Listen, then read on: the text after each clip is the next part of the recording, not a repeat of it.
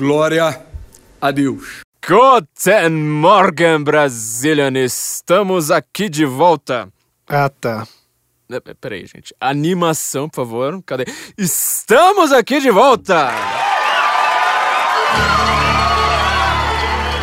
Agora sim, agora sim. Estamos aqui de volta. Eu sou Flávio Morgenstern e você não é. You know it doesn't matter where you're from. It's all about the road you travel on. So go and find the place where you belong. Este, para quem não sabe, é o podcast do Senso Incomum. Para quem não sabe, para quem não lembra também, né? Este é, o podcast do Senso Incomum. Faz tempo, já deu pra esquecer.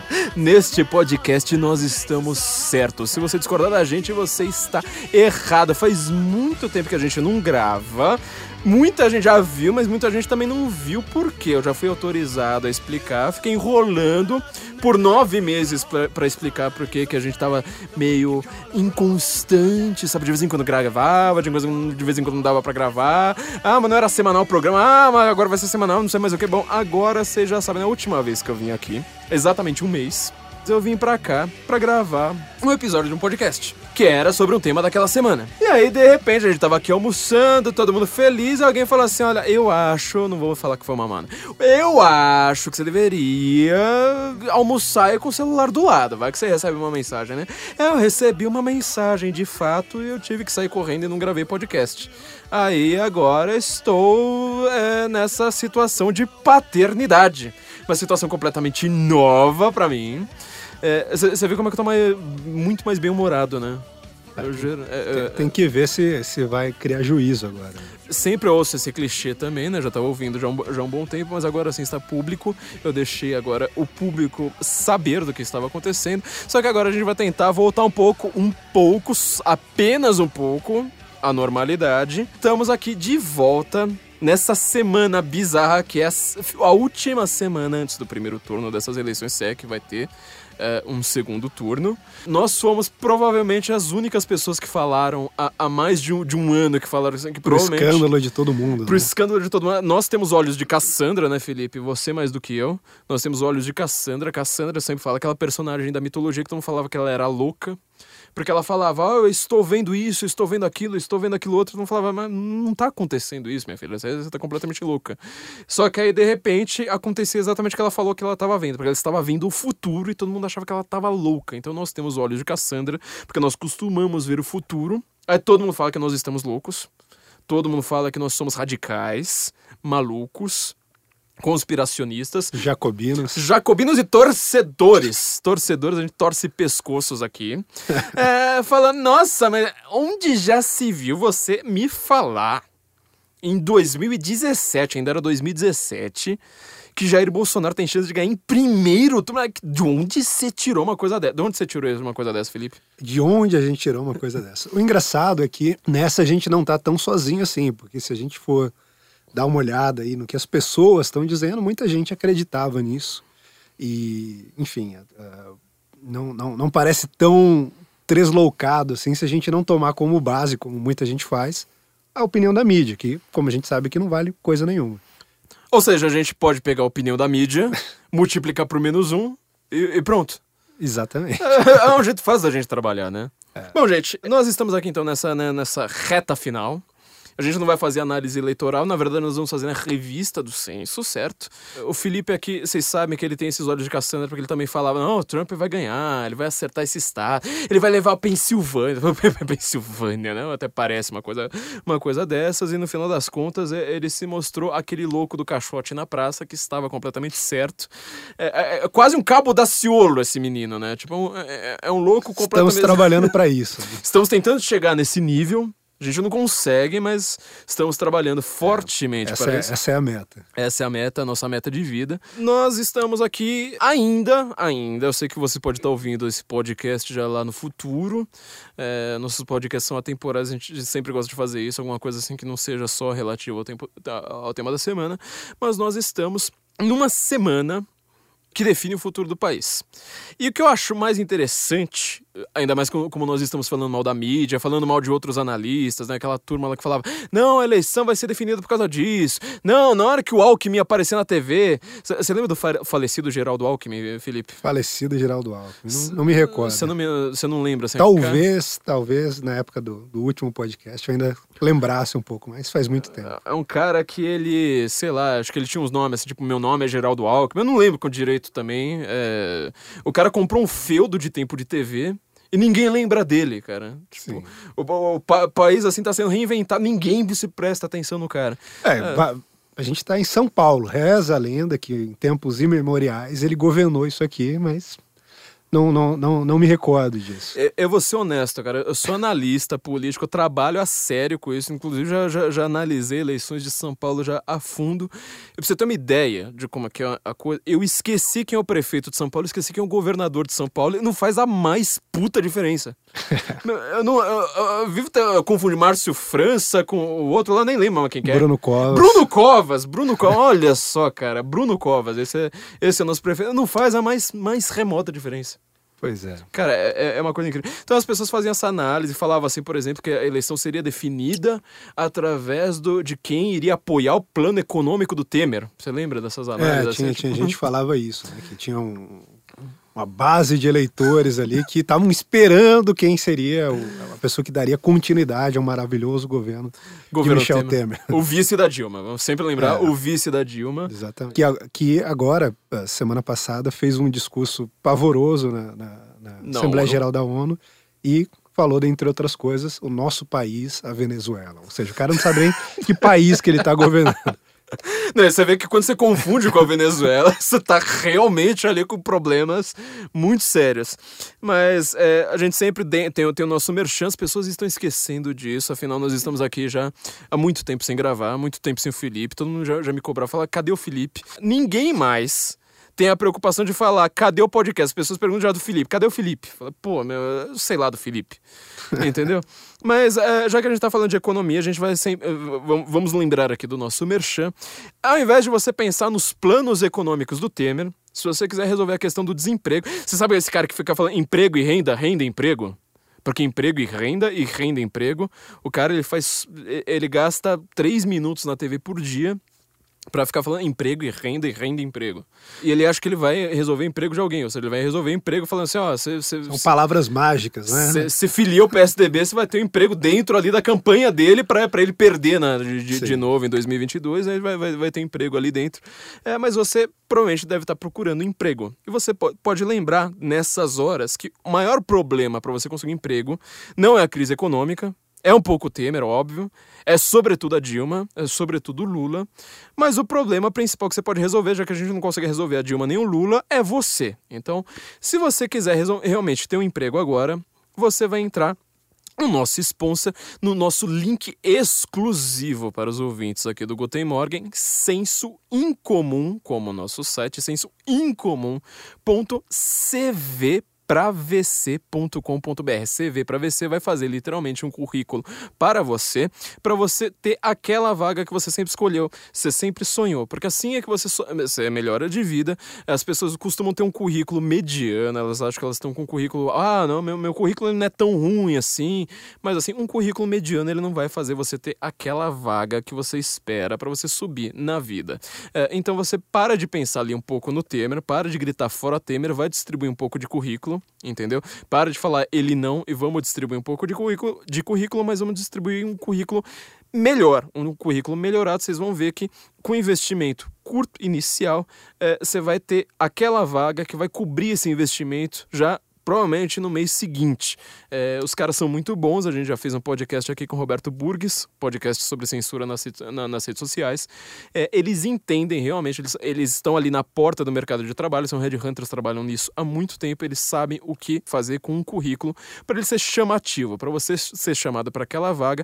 Então você vai começar agora esse ano com um presidente novo, certo? Com um presidente novo, porque esse plano de, de Temer aí não foi muito para frente. É, não, não funcionou. Não, não, não vingou.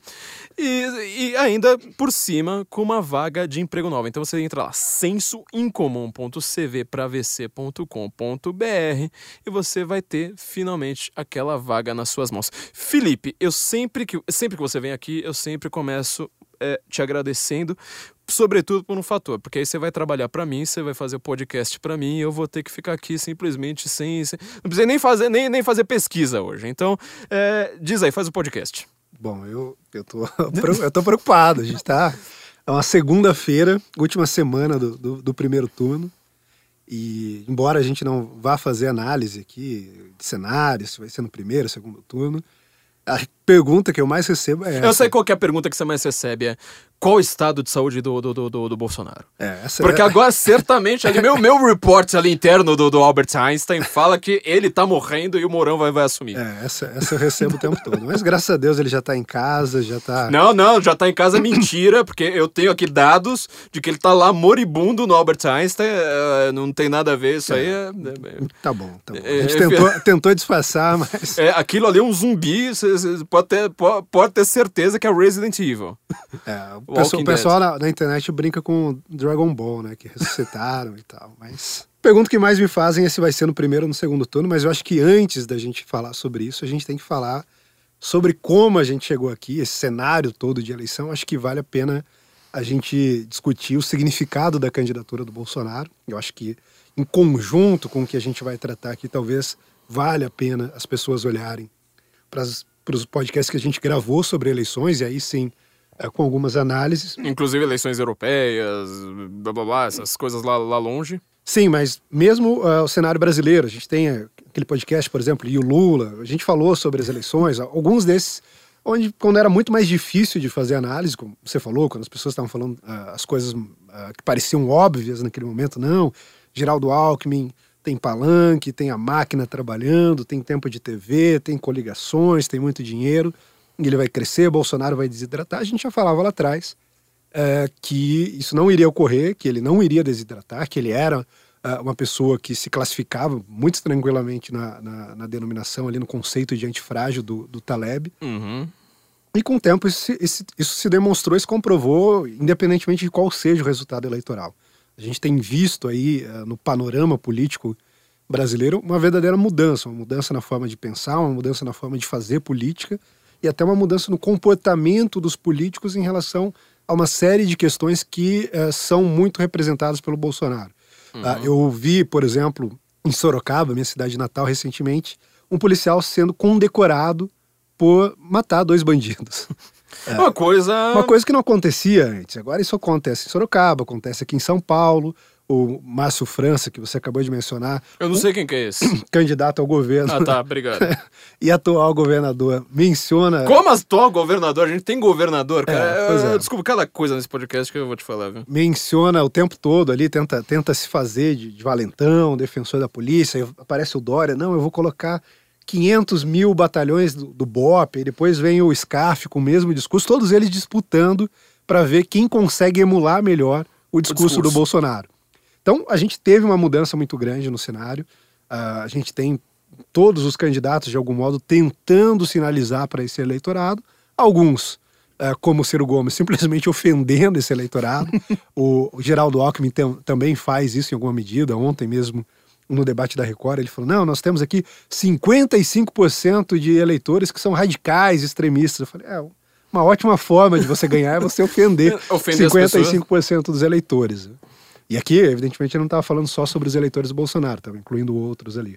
Então, a gente teve uma mudança e eu acho que vale muito a pena a gente falar um pouco sobre como a gente chegou aqui. Há sempre uma discussão uh, sobre o que significa a candidatura uh, do Bolsonaro, o que significam as eleições de 2018. E eu acredito que é muito oportuno nós dois conversarmos sobre isso, porque eu sempre. Eu não tenho nada a ver com isso, você trabalha sozinho. Eu, eu sempre posiciono o início disso tudo aqui, se a gente for ter um marco inicial, em 2013, que uhum. é o, uhum. o, assunto do seu, do seu livro. Você vai querer me fazer trabalhar mesmo, né? É, não, você vai ter que falar sobre isso. Uh, eu, eu, eu costumo brincar ali com, com, com os meus amigos mais próximos que junho de 2013, paradoxalmente, por incrível que pareça, pode ser mais ou menos ali o nosso maio de 68. Por quê? Começou. Maio de 68. Essas comparações, depois você vai ver que a esquerda vai pegar só esse trecho do que você falou, entendeu? Selecionar, deixar só 4 segundos e vai, e vai viralizar. Não, é bom, é bom, é bom. É bom. Eles estão eles bastante confusos, ainda não conseguiram entender a gente. Quem sabe eles começam a puxar o fio por aí. Mas maio de 68 foi o momento fundacional que colocou a atual geração no poder. Então a gente tem todas essas figuras aí, Zé Dirceu, Temer, Fernando Henrique Cardoso, José Serra, Luísio Nunes, todas essas figuras, de algum modo, chegaram ali à, à juventude na década de 60 e foram marcados ah, de modo mais abrangente pelo maio de 68, na França, ah, na Europa como um todo, Uhum. e aqui no Brasil, pós 68, no, no que teve de significado para a política nacional, com o estabelecimento do AI-5, aquela, aquela, aquela, aquela investidura de um combate glorioso contra a ditadura e tudo mais, que faz, de algum modo, até parte do mito fundacional da nova república, que agora está sendo colocado em xeque.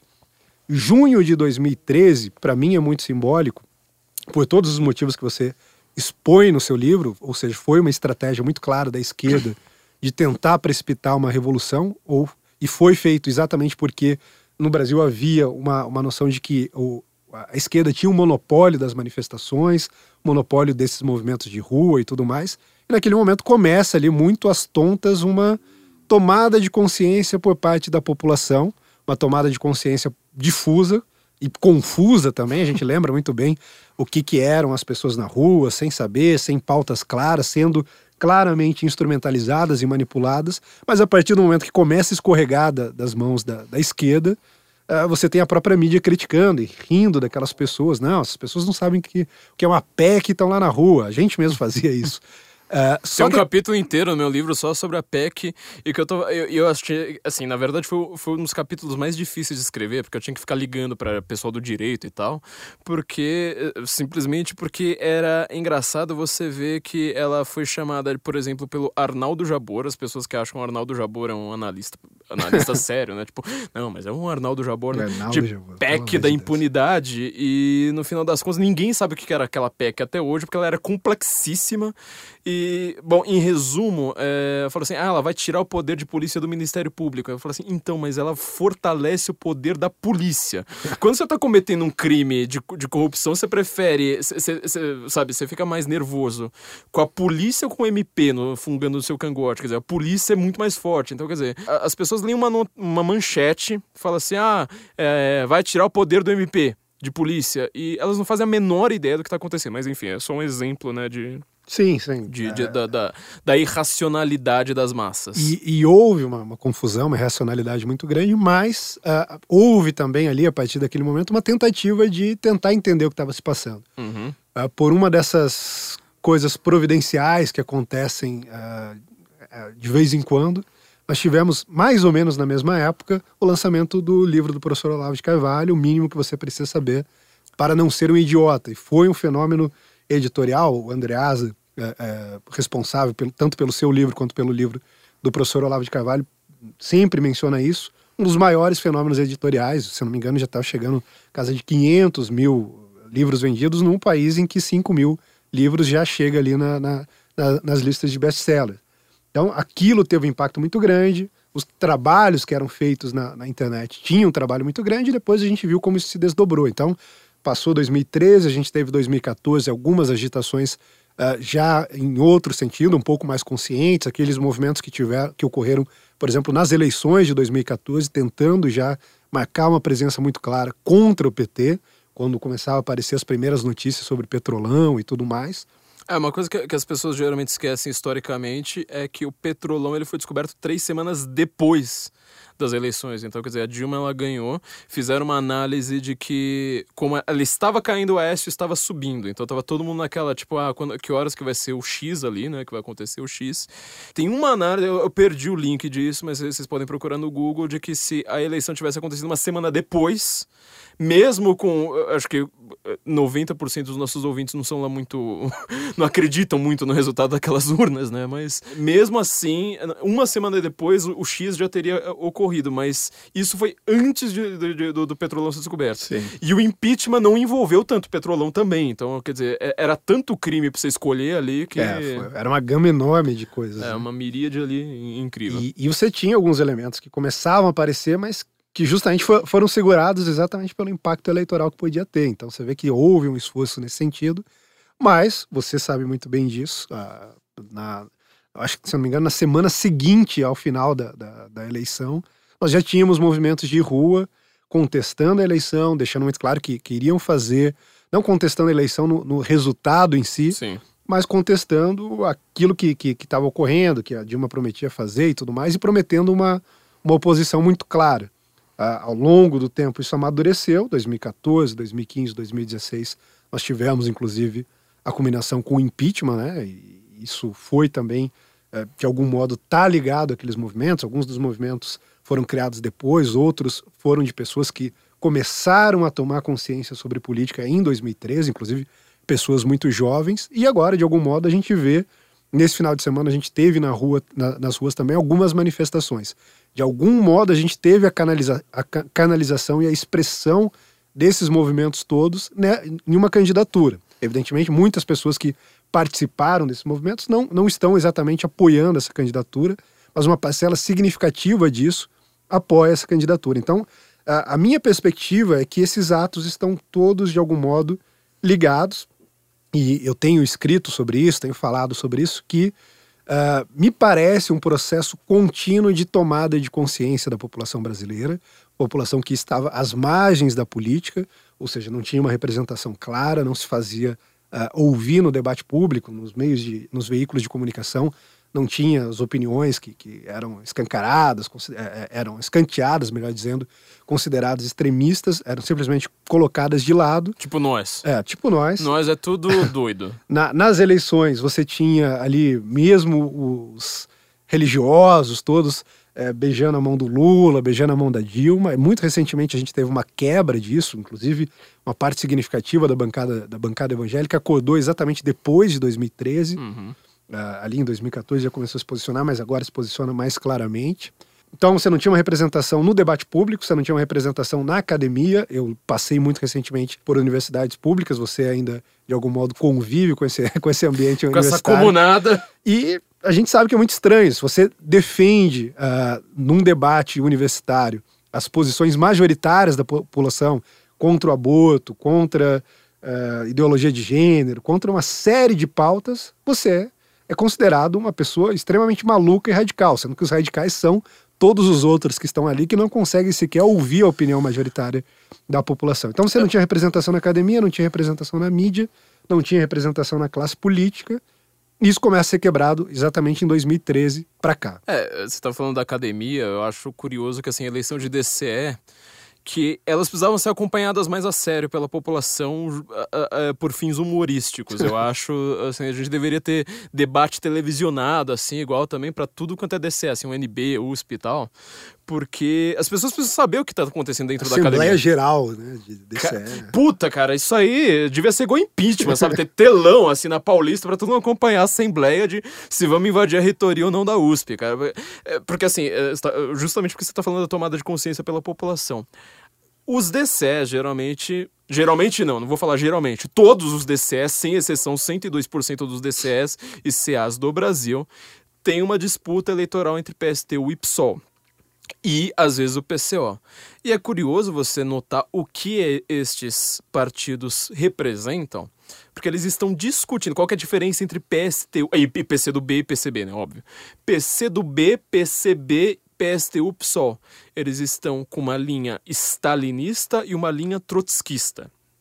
Trotskista é o PCO, ape- apesar do, do PCO ser considerado mais radical, ele é trotskista, né? Ele não é stalinista. Inclusive, tem muitas críticas ao stalinismo. É o PCO, PSTU é, e o PC, PCdoB, PCB, aquela turma é stalinista. Você fala assim, mas peraí, isso aí não é uma discussão da Revolução Russa? Tipo, a gente tá em 2018, os caras estão discutindo o como lidar com a Revolução Russa em 1917. É, Com, dizer, a, com a desvantagem de que eles não usam mais picaretas. né? eu não vou nem usar que, dizer que armas que eles usam, porque senão a gente vai ser processado. Mas então vo- você vê que ah, o debate acadêmico, de fato, o que está acontecendo dentro da academia, o que está acontecendo na sociedade, são duas coisas que não tem absolutamente nada a ver uma coisa com a outra. É aquela coisa lá do perfil antes e depois da federal, né? Você entra lá para você discutir coisas que não existem. Você vive no mundo de faz de conta. É, só que assim, desde 2013, eu acho que essa análise que você está fazendo, que não- ela não está no meu livro, na verdade, porque meu livro é anterior a Sim, isso, sim. né? É, meu, meu livro, ele não está fazendo essa análise que você faz. Muito pelo contrário, meu livro, ele é muito mais é, fio desencapado nesse sentido. a partir de 2013, você falou assim: olha, as explicações que me foram dadas não são suficientes. Primeiro, primeiro ponto. Eu acho que isso é, é ponto pacífico. Uhum. É, inclusive, eu acho que talvez é, entre a esquerda, porque você vê que o debate da esquerda, eles fizeram, lançaram vários livros depois falando assim: ó, a gente precisa fazer um novo debate. Falando, o que, que a gente vai fazer? É, o, o Zé Dirceu fala ainda hoje que 2013 ainda precisa ser compreendido, que ele, que ele, ele não, não, não entende o que aconteceu ali, que houve, ele até usa essa expressão, ele falou, houve muita sociologia barata em cima de 2000, criticando a própria esquerda nesse sentido. Mas é um momento, querendo ou não, fundacional e você identificou isso no olho do furacão. É, e o Eugênio Butti, por exemplo, que é um petista mais é, histórico, gabaritado acadêmico, ele também lançou um livro com todo o apoio da mídia, não vendeu nem 10% do meu mesmo assim. é, explica lá, fala, não, porque agora os protestos, a gente precisa ver, não sei o quê, blá, blá, e, e, de novo, eu fui ler os livros dele, é, foram vários livros sobre protestos de, de esquerda que eu fui ler, não, não lembro agora nem, nem, nem de todos, mas quase todos eles estavam falando, ninguém compreendeu 2013. Eu tinha que sempre levantar a mão e falar assim: ah, meu filho, Pera lá. só, só você lê meu livro que tava tudo explicado em tantos detalhes que o livro ficou gigante. Mas enfim, é, essa tomada de consciência da população foi primeiro lugar. As explicações que me foram dadas não são suficientes, elas não explicam a realidade. E segundo lugar, e aí que eu, que eu acho que entra o Olavo, o, o, o slogan, né? O Olavo tem razão, que tava Sim. já todo mundo pichando, foi tão grande assim que todo mundo começou a escrever para cima e para baixo. Ele apareceu no momento falando assim, ó, eu não sou uma pessoa acadêmica porque a academia não serve para nada para mim. Eu acho até engraçado porque na verdade o livro Imbecil Coletivo, que agora está sendo relançado, né? E que já tá na lista dos mais Já vendidos. tá na lista dos mais vendidos. Em primeiro, primeiro, é. né? Que ele tá na lista, em primeiro lá, sem apoio nenhum da mídia todo mundo ignorou, é, né? Não houve matéria nenhuma, e-mail, é eleição. É, mas tá lá em primeiro, falando, é esse o livro que você vai ler, desgraçado, tipo, não adianta. É, no livro Imbecil Coletivo, até, até, mais do que no mínimo, e o Imbecil Coletivo tava fora, do, fora de catálogo já há 20 anos nessa, né, ali naquela época, foi quando ele mostrou as explicações que estavam sendo dadas por cada um desses grandes figurões e falando, isso aqui não funciona, isso aqui não funciona, isso aqui tá errado, ó, isso aqui você é ridículo, ó, isso aqui você é muito burro, é, e, e, e, mostrando os erros. Então, quer dizer, eu, eu, eu leria o Imbecil Coletivo e boa parte do mínimo, né, que também, assim, às vezes tem alguns textos muito, muito uh, na, na, na, mesma vibe, é quase como livros de humor, assim, porque você fala, cara, é, é interessante você ver uma pessoa inteligente desmascarando uma pessoa que tenta parecer inteligente Sim. com o apoio da mídia. Os livros são muito engraçados, né? Então eu vejo que, assim, realmente, a gente, é uma coisa que eu vi falando, conservadorismo, quando tentam explicar conservadorismo falando, ah, o que, que vocês querem conservar, eu sempre falo, ih, meu filho, você, você não faz a menor ideia do que, que significa o negócio, porque, assim, a gente não tem um movimento conservador, nós não temos tradições no Brasil, nós não temos costumes a serem preservados, nós não temos uma cultura, uma alta cultura, assim, que fala, nossa, vamos nos glorificar essa alta cultura em quantidade, óbvio, né? A gente Sim. tem os seus, as suas exceções à regra, mas em quantidade é, nós somos risíveis. Se você pegar, tipo, sei lá, 10 anos de, de, da produção cultural da Inglaterra no século XX, comparar com os nossos 500 anos, é a gente sente e chora. Então a gente pegou muita coisa de fora. E agora acho que vamos chegar a um ponto fundamental é, do que você está querendo dizer, que parece que o Brasil está sendo refundado. Então. Sim, é o, exatamente isso. Eu tinha dito na, na, na, primeira revista, na verdade, assim, que foi curtíssima ali do, do, do Sense Comum, falando assim: ó, se você quiser entender as próximas eleições, isso já foi há uns dois anos. Se você quiser entender as próximas eleições, você precisa olhar para a foto da Paulista no impeachment aquela foto assim que tá apinhada de gente, o Datafolha falando que tinha cinco pessoas. É, tá, assim, para quem foi na, na, na, Paulista nesse dia, eu tava lá. Eu lembro de um momento que eu não sou uma pessoa exatamente gorda, mas eu tive que, assim, é, pegar minha barriga, assim, sabe, encolher a barriga para conseguir passar de tanta gente que tava. É, eu olhei e falei assim: quem tiver representando essa turma aqui ganha qualquer eleição. Quem tiver contra essa turma aqui perde todas. E, obviamente, quem for, for começar a falar de tabela, de emprego e renda, de, de, de, de floresta, é, de, de plástica. É, e de estado mínimo, é, sem, sem nenhum conteúdo adicional a isso, vai ser ignorado. É este o mito fundador, então, que nós temos hoje. É, exatamente isso. Eu não sei o que, que vai ser colocado uh, no lugar, né, nesse uhum. sentido. É sempre bom deixar isso claro. A gente tem um, riscos, inclusive. Mas a, a, minha perspectiva é essa. Então, em 2013, a gente começa a colher os frutos uh, dos trabalhos que haviam sido feitos antes, sobretudo o do Olavo. O Olavo tem livros, por exemplo, A Nova Era e a Revolução Cultural, que é de 1993, onde ele já diagnosticava todo o problema da, da esquerda nacional e o que estava se passando no país. E só... Esquerda internacional, inclusive, É. porque é, é- é engraçado. O livro, por exemplo, O Jardim das Aflições, né? Que ele, ele faz uma análise que ele fala que é o cara mais inteligente da esquerda no mundo, que é o Antônio Negri, só conseguiu fazer cinco anos depois. Sim. assim, se, se esse cara ele tá só cinco anos atrasado de mim, esse cara é um gênio, né? Porque ele, Se é só esse o atraso. e né? ele sozinho, né? A É. grande questão do Olavo é que a gente sempre precisa frisar isso, assim, por séculos. Ele fez isso sozinho. Foi. É. Foi sozinho, abriu espaço onde não tinha, quebrou a hegemonia cultural da esquerda. E ele quebrou assim, tipo, pegou assim e falou assim: "Ah, a, a esquerda mundial inteira tá errada, eu vou explicar por quê. Foi Você, eu, eu tenho circulado muito agora, assim, e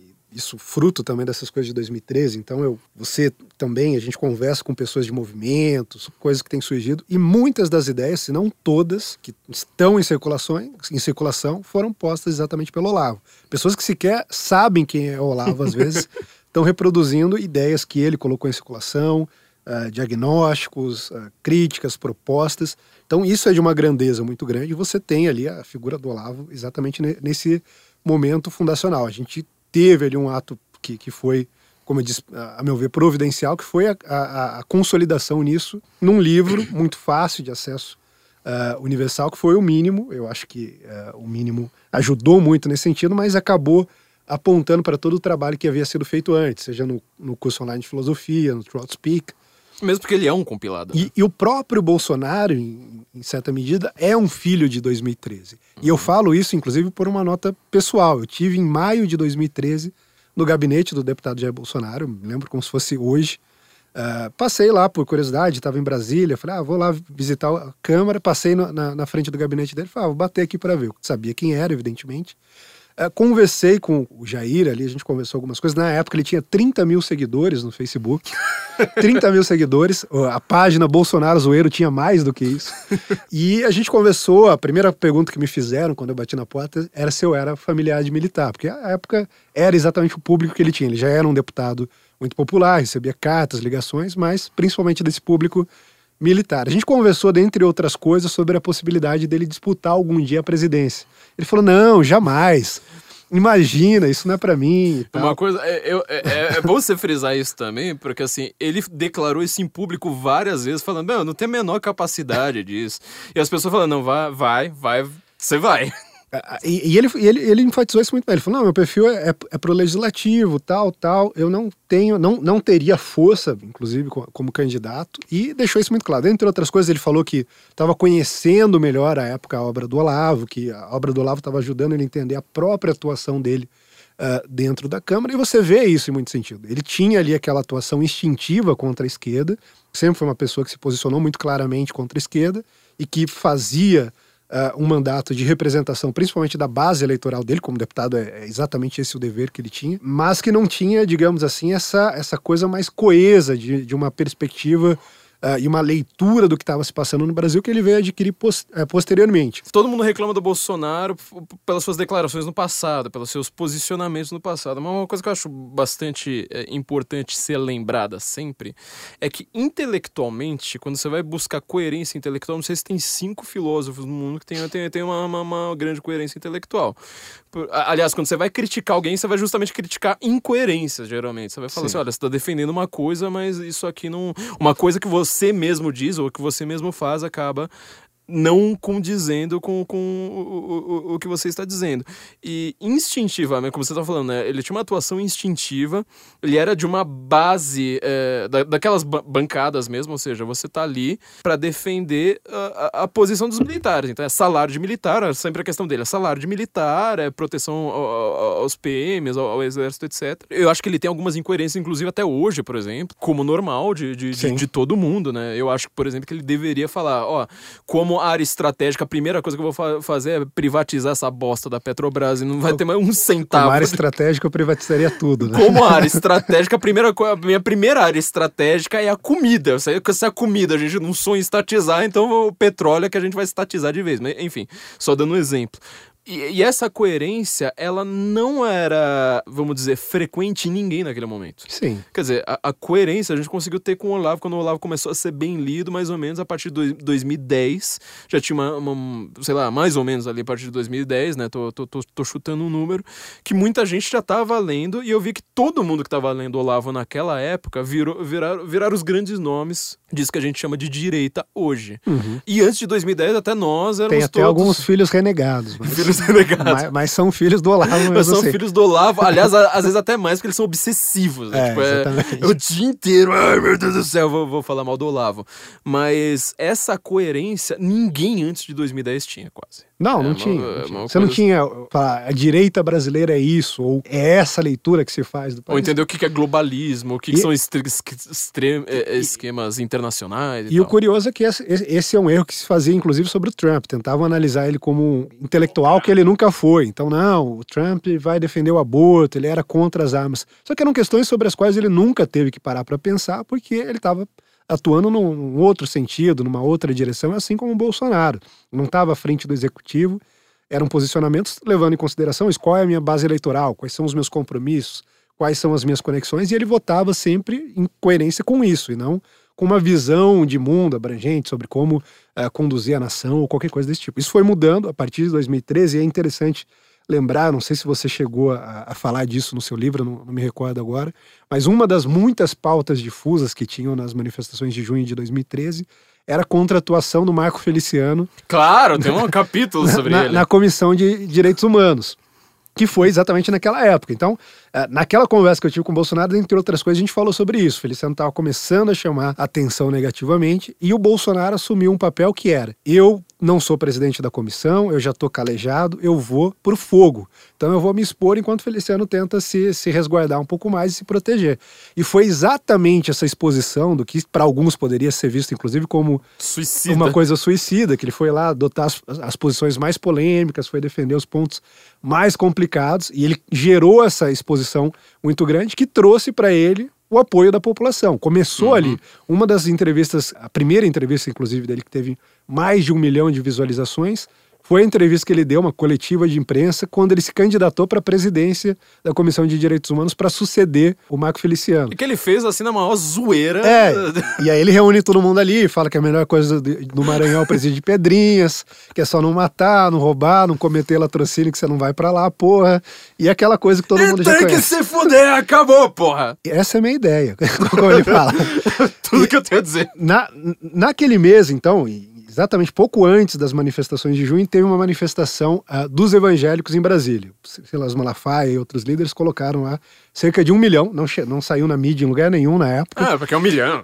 E Milhão. o, o único deputado não evangélico que, que se pronunciou, que foi convidado a se pronunciar naquela manifestação, foi exatamente o Bolsonaro. E aí ele tem um vídeo ali que ele, dá pra ver que ele tá um pouco nervoso, ele fala alguma coisa e ele manda. Brasil acima de tudo, que é o jargão do. é um slogan do exército já consolidado, mas como ele estava falando com o público religioso, ele emenda.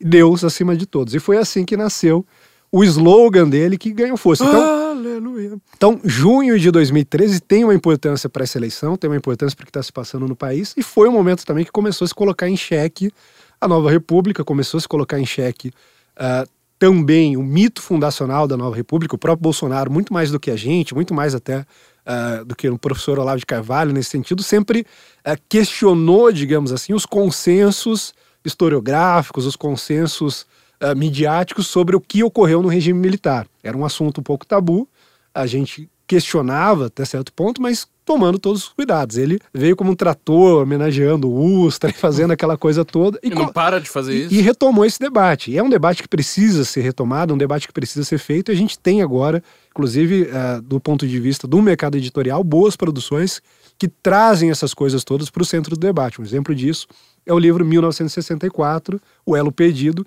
que trata de documentos, de fontes primárias da atuação de serviços secretos do leste europeu aqui no Brasil. Durante todo o tempo a gente sempre ouvia falar, não, a CIA, o FBI, o não sei o quê. Mas parece coisa de filme, né? Não, É, não parece como uma coisa real. Sim, é, e nunca se falava sobre o outro lado, e ne- nem tampouco apresentavam documentos. Agora a gente tem documentos, a gente pode é, fazer uma nova leitura desse momento, que não significa, é claro, louvar o regime militar. Eu mesmo, como você sabe, tenho críticas enormes, assim como você também tem a política econômica, a política externa, até mesmo a política de combate à esquerda adotada pelo regime militar.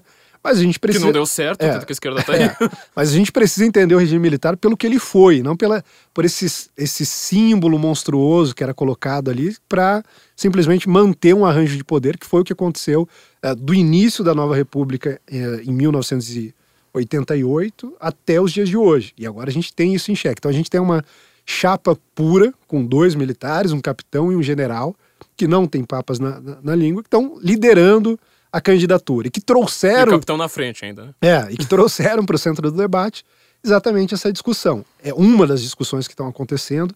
Outra discussão são todas aquelas que não, não tinham uma manifestação, não tinham uma representação no debate público. Então, as questões de segurança, o que o brasileiro médio pensa a respeito da criminalidade. Aqui, criminalidade vai desde o furto, do cara que rouba seu celular quando você está distraído, assalto, latrocínio, passando pelo crime organizado até chegar nesses grandes esquemas de corrupção. Então, quando o Bolsonaro fala contra o crime, ele está falando contra uma série de práticas que seguem uma mesma lógica. Se a gente pensa lá na, na teoria da, da janela quebrada, ah, você quebrar uma janela, você pichar um muro, você fazer um pequeno ato de vandalismo, até o ato de. Ah, não, não no sentido do, do, do carnal, né? De que você tem a mesma. Você tem, claro, aí uma diferença de. Você não pode grudar um chiclete embaixo da, da, da cadeira.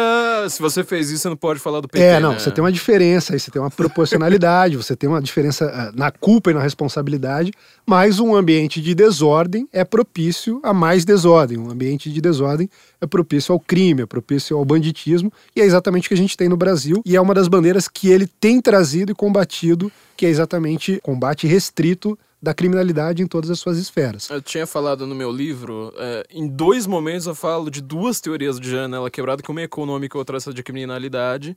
Inclusive a forma como eu divido o livro em cinco partes, em duas vezes eu termino falando assim da, da janela quebrada e fazendo o link entre elas. É, inclusive a janela quebrada do Itamaraty, né? Porque é, foi um grande momento, um dos grandes momentos, assim, foi, a meu ver, foi um dia, uma noite em que o Brasil quase acordou nas trevas absolutas e não percebeu o que estava acontecendo, porque foi quando teve aquela maior manifestação e começou a ter aquela quebradeira desgraçada, e o pessoal não entendendo, falando, mas por que essa minoria de vândalos, inventando essa, essa desculpa de minoria de vândalos, da Renata Lopretti, para explicar o que é que estava acontecendo, e você que já morou em Brasília, né, você sabe que o próprio Elias Canete, ele fala assim, massa, quando te- acontece esse fenômeno de massa, para onde que ela se dirige é para prédios públicos, uma razão meio, meio instintiva, ela vai para os prédios públicos. Só que quando você tá ali na, na- em Brasília, faria muito mais sentido você cercar, por exemplo, o Ministério da Justiça. Se você virar para esquerda e para o Ministério da Justiça. Por que, que eles foram para Itamaraty? O que, que relações exteriores tinha a ver com o que estava acontecendo ali com uma questão brasileira? Alguém fez o link ali? Alguém conseguiu explicar por, por quê? É por um fator muito simples que os organizadores daquele negócio sabiam. Quem cuida da segurança do Ministério das Relações Exteriores são as Forças Armadas, não é mais polícia. Quer dizer, e eles quebraram os vidros, cercaram o prédio, tava, quase Jogaram- entraram. Jogaram É, coquetel molotov. coquetel molotov lá dentro. E todos os miliques, para quem vive e fala, nossa, a gente tá em risco de ditadura militar, não sei mais o que, todos os miliques ficaram ali impertérritos, sabe, impávidos e colossos, falando: se eu levantar a mão aqui der um tapinha num cara desses, amanhã ou a gente tem ditadura militar ou a gente tem ditadura socialista. Eram os dois cenários que você tinha ali naquele momento. Só tinha isso. Era aparecer uma foto ali na Folha de São Paulo no dia seguinte, com um empurrãozinho do, do- de, um, de, um, de um soldadinho. Era isso que iria acontecer. Ninguém percebeu isso. Agora eu vou te fazer a pergunta. Então, então, então quer dizer que quem não entende 2013, quem não entende junho de 2013, não tá entendendo o momento hoje. Eu acredito que não. Bom, então todo mundo vai comprar meu livro agora. É, tá vamos- o link aqui Vamos fazer a embaixo. promoção do livro. Tá o link aqui embaixo. Agora provavelmente só deve ter pra Kindle ou, sei lá, usado, não sei, porque. Mas o link tá na Amazon aqui embaixo, então vocês vão lá ler, ler meu livro. Então, assim, são dois mitos fundadores. Que é, em primeiro lugar, o que, que foi o regime militar? Sim. É a primeira coisa que a gente está questionando. Eu até fiz uma gravação recente para o Brasil Paralelo, aliás, também comprem o Brasil Paralelo pelo link que está aqui embaixo, entendeu? Teatro das Tesouras, que a gente está tá, tá, tá- tá explicando todas as eleições desde 89 até agora, mas eu fiz agora uma gravação para o Brasil Paralelo, não é deste link, é de, de outro, explicando a história brasileira até o regime militar. E eu começo falando justamente isso, o, o Brasil tem um, tem um mito fundador. Que é a ideia de que assim, o esquerdista, que era jovem, e jovem só faz bobagem, é, o esquerdista que era jovem, ele estava lá democrático. Ele estava lá bem democraticamente, ele estava respirando democracia, adorando a democracia, falando eu, eu dou a vida pela democracia. E aí, de repente, os generais estavam lá malhando no, no, no, no, exército e tal, lá, lá no quartel, falaram assim: quer saber, vamos tomar o poder? É, vamos tomar poder. Aí o jovem que estava democraticamente de esquerda, lá, esquerdando democraticamente lá no DCE, ele falou: caramba, eu não queria fazer isso, eu não queria assaltar banco, eu não queria explodir bomba em, em quartel, eu não queria matar gente em aeroporto queria emba uh, sequestrar embaixadores. Não queria fazer nada disso. Eu sou uma pessoa da paz e democrática. Eu sou, sou quase a Marina Silva de tão democrático que eu sou. Só que agora eu vou ter que matar gente em nome da democracia. E aí ele foi lá lutar contra a ditadura em nome da democracia. Aí você fala assim, tá, mas peraí, por que, que os generais tomaram poder beforehand, entendeu? Em, first place. Por quê? Aí quando você vai ver assim, ah, na verdade é que tava rolando uma luta armada de esquerda, que já tava matando gente, já tinha matado gente, é, fazendo atentados terroristas. Você tinha a Operação Latino-Americana de Solidariedade, comandada por Cuba, que já vinha desde 61. Desde 61 e, e, assim, com atos já de violência, não era? Sim. É, é, era atos com morte, entendeu? É fazer... Bom, então, os caras estavam vendo que tava lá tendo tendo uma movimentação com o Lionel Brizola, sobretudo na época, que eles vão criar um grande movimento, os generais falaram, falaram criaram a, a, a, aquele regime, que eu acho que foi um erro, né? Óbvio, tem, muito erro para começar não, não, não, não ter eleições. É, e, e, sobretudo ser positivista que para mim é um grande erro. Mas assim você fala assim tá mas essa não foi a visão que eu, que eu aprendi na escola visão que eu aprendi na escola é que o jovem estava lá democraticamente democratizando e aí teve que lutar, pegar em armas e matar gente inocente na rua, deixar gente tetraplégica e tal, do, com perna, arrancar a perna dos outros. E para Araguaia, montar guerreiro. É, por causa disso. Então, quer dizer, a gente está refundando o país. Sim, sem dúvida. O que está acontecendo agora nessa semana é que vai ter uma sem, refundação do país? Sem dúvida é isso. Você tinha um mito fundador que segurava a estrutura do país que funcionava apenas com as elites. Como você tinha apenas uma elite participando da política, isso era tranquilo, isso funcionava quando você precisava num momento de coesão. Fala, não, lembrem-se da, da Diretas Já, lembrem-se da, da nossa luta contra, contra a ditadura, lembrem-se disso, lembrem-se daquilo.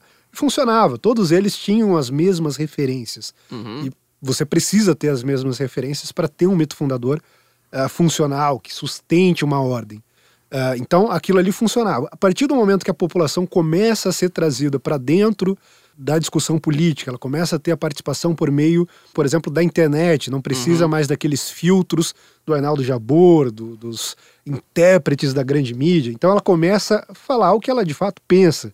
Ela começa a, a, a poder dizer o que ela pensa sobre os militares e também o que ela pensa sobre as pessoas que os militares combatiam. E aí você começa a ter, então, uma contestação. Evidentemente, você, naquele famoso efeito mola, né? Quando você prende uma, uma coisa há muito tempo, ela, ela tende a se expandir demais, você tem alguns excessos, como, por exemplo, uh, os movimentos intervencionistas, que vêm aí uh, na, numa nova intervenção, a solução de todos os problemas, coisas que a gente sempre rechaçou. Mas você tem uma nova discussão disso. Você tem intervencionistas, você tem pessoas questionando, você tem pessoas produzindo estudos e novas leituras sobre o que foi feito lá. E você vê que realmente o que foi ensinado para gente nas escolas, nas universidades, os grandes livros que, que, que se consagraram aí como intérpretes da, do regime militar simplesmente não funcionam mais. Então essa é uma discussão que vai ter que ocorrer. Uh, a gente vai precisar buscar um novo elemento de ordem uh, para a gente está num momento de desordem muito claro e aí começam a aparecer alguns símbolos de ordem e símbolos de ordem sempre aparecem no primeiro momento uh, em pessoas muito mais do que uh, em coisas. Então você tem, por exemplo, o Olavo como um símbolo de ordem em relação a toda desordem acadêmica, toda desordem intelectual. intelectual. E, de fato, você vê toda uma geração que não apenas toma o Olavo ali como um professor, mas como um símbolo, um exemplo a ser seguido. O Moro, de alguma forma, funciona como uh, um símbolo de ordem do judiciário, que é um outro, uma outra área em que o país está passando por uma crise muito grande. Então, ele, uh, por mais que não seja, seja exatamente aquilo, mas ele simboliza de algum modo a lei e a ordem naquele âmbito, tentando fazer de algum modo com que as leis funcionem de fato, ainda que a gente não tenha as melhores leis, mas que as que a gente tenha funciona e puna as pessoas. O e... que eu acho, na verdade, mais importante a ser dito do Moro é não, não só isso que você está falando, mas é que ele sabe que a lei tem um objetivo. Que é você falar assim, ó, é, tem que punir o bandido. Eu vou conseguir com essas leis horrorosas e ridículas que a gente tem cumprir este objetivo. Exatamente. E, e ele funciona como um, como um símbolo de ordem. Por quê? Muita gente não, não entende as decisões do Moro, não entende o que ele está fazendo, mas entende o símbolo que ele representa. Ou seja, uhum. esse sujeito chegou, nós tínhamos uma situação calamitosa de corrupção e ele está ajudando a colocar ordem nisso. Tanto que ele, ele, muito mais do que toda a Operação Lava Jato, acabou, eh, acabou personificando isso. Você pode ver que se todos os membros da, da operação, delegados, procuradores, deram uma declaração e o Moro sozinho der outra, do Moro tem muito mais peso uhum. do que a de todas as pessoas, porque ele é de fato um símbolo. É, você tá falando de símbolo, eu tô lembrando, por exemplo, de, é, é, é, é, engraçado ver como é que a esquerda, que sempre dominou a narrativa, e tem todos os meios, tem literalmente os meios, né? A mídia, o meio, é, acadêmico, cultural, etc., ela criticava essa forma como a gente tinha novos símbolos, porque ela falava, por, por exemplo, teve um símbolo temporário que foi o japonês da Federal, que era um símbolo de meme, obviamente eu não acho que o Sim. japonês era o cara que estava investigando, ele é simplesmente o cara que está lá segurando, o... só que era engraçado. Sim. Ele era engraçado. E ele próprio teve, acabou sendo preso por conta de uma, é uma coisa envolvendo importação, eu não lembro, mas era uma coisa envolvendo a Receita Federal. E eu lembro de todos os sites de esquerda falando: tá vendo? Cai o mito da direita. Que mito, cara? É um meme. Enfim, né? Só pra... é, o, os memes, querendo ou não, são pequenos símbolos, né? Uhum. E, e, a esquerda parece não entender isso. Então não, a gente não está falando, eu não sei os dados biográficos do japonês da Federal. Eu sei que ele escreveu um livro, inclusive, recentemente, mas eu não fui lá ler e saber todos os detalhes. Mas ele tinha aquele, aquele papel no debate público que era, ó, você colocou o japonês da Federal, você sabe que está simbolizando uma prisão iminente de um vagabundo que tá, de um cara grande, tá, né? É, que, tá, é, que, que tava praticando atos de corrupção e tudo mais. Com, com essas figuras, então, você tem o Olavo no, no âmbito intelectual, o Moro no âmbito da justiça, e o Jair, de algum modo, canalizou isso tudo na política. Então, ah, você tem o um apelido que eu próprio nunca usei, que é mito, mas que simboliza isso de modo muito claro também. Então, o mito é um símbolo que está além da própria pessoa. E quando você pega lá atrás, 2013, ele sequer pensava em ser candidato, depois teve toda aquela exposição negativa e ele foi crescendo, no, no caindo no, no, gosto popular e acabou assumindo essa dimensão. Você vê que de fato ele assumiu uma, uma dimensão simbólica. E, como o Olavo mesmo ensina, você tem ali então um símbolo aglutinador, alguém que atrai as massas, não tem necessariamente ideias prontas, acabadas, ele é o primeiro a dizer isso. Não entendo de economia, não entendo disso, mas, como eu sou um símbolo aglutinador, como eu sou uma pessoa que tem a capacidade de atrair as pessoas que veem em mim um símbolo da ordem, eu vou direcionar essas pessoas para as melhores ideias possíveis. Então ele pega no âmbito da economia e fala: olha, vocês vieram até mim, agora escutem o Paulo Guedes, que é o cara que entende da economia. Vocês vieram até mim, agora escutem o Olavo falando sobre cultura, sobre educação. Vocês vieram até mim, escutem o fulano de tal nessa área. Escutem o general Heleno na área da defesa. Então. Pode ele... escutar a gente também, viu? Escutem o senso em comum e não discordem. Tem órgão e não discordem, exatamente. Eu acredito que a gente está num momento de transição, é um momento que a gente está questionando ali essa ordem anterior, que havia sido estabelecida por um arranjo muito frágil. Uh, que, que durava ali uma geração ou duas, exatamente porque eram as pessoas que estavam ainda com aquela coisa ah, ditadura, meu Deus, o temor que a gente tem de, de, disso voltar. E hoje em dia você fala isso para um moleque, ele dane-se. Aqui do lado tem a Venezuela, que em um ano matou muito mais do que a, a, o regime militar matou em 21.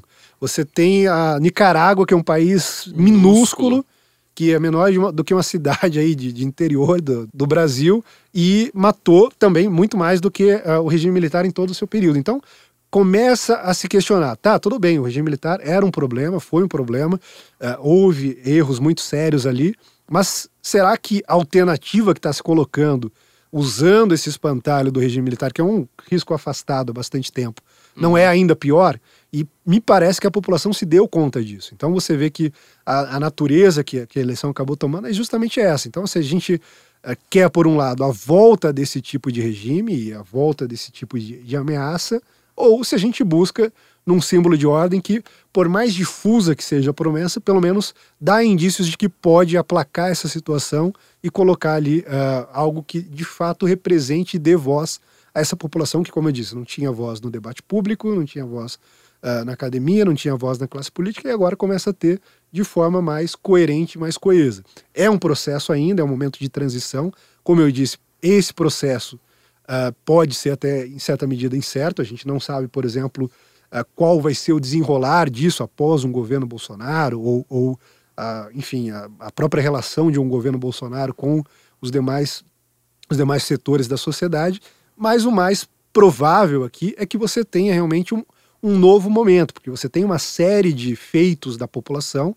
E aí, quando a gente fala em mito, mito, mitos fundacionais, a gente fala exatamente sobre os grandes feitos comuns de um povo. Então, a gente tem tomada de consciência em 2013, expulsos os partidos comunistas da rua, as ruas se esvaziam e voltam para casa. Começam a se conscientizar, começam a tentar lutar contra, contra a esquerda e o PT em 2014, não vencem a, a, disputa ali num primeiro momento, mas consegue buscar, por meio da legalidade, o impeachment e impedir a presidente. Depois disso, você tem uma série de outros atos, e a eleição, na minha leitura particular, é apenas um episódio disso, a gente vai ter outros atos que devem levar a população a tomar o seu destino na, na, nas suas mãos de algum modo e ter uma participação mais ativa, furando aí esses, esses uh, intermediadores tradicionais do poder, as pessoas que dizem para a população o que pensar e o que não pensar. E a gente tem visto, por exemplo, uh, o ocaso aí da força da televisão. O Geraldo Alckmin, como você falou no, no início, ele tem um feudo todo ali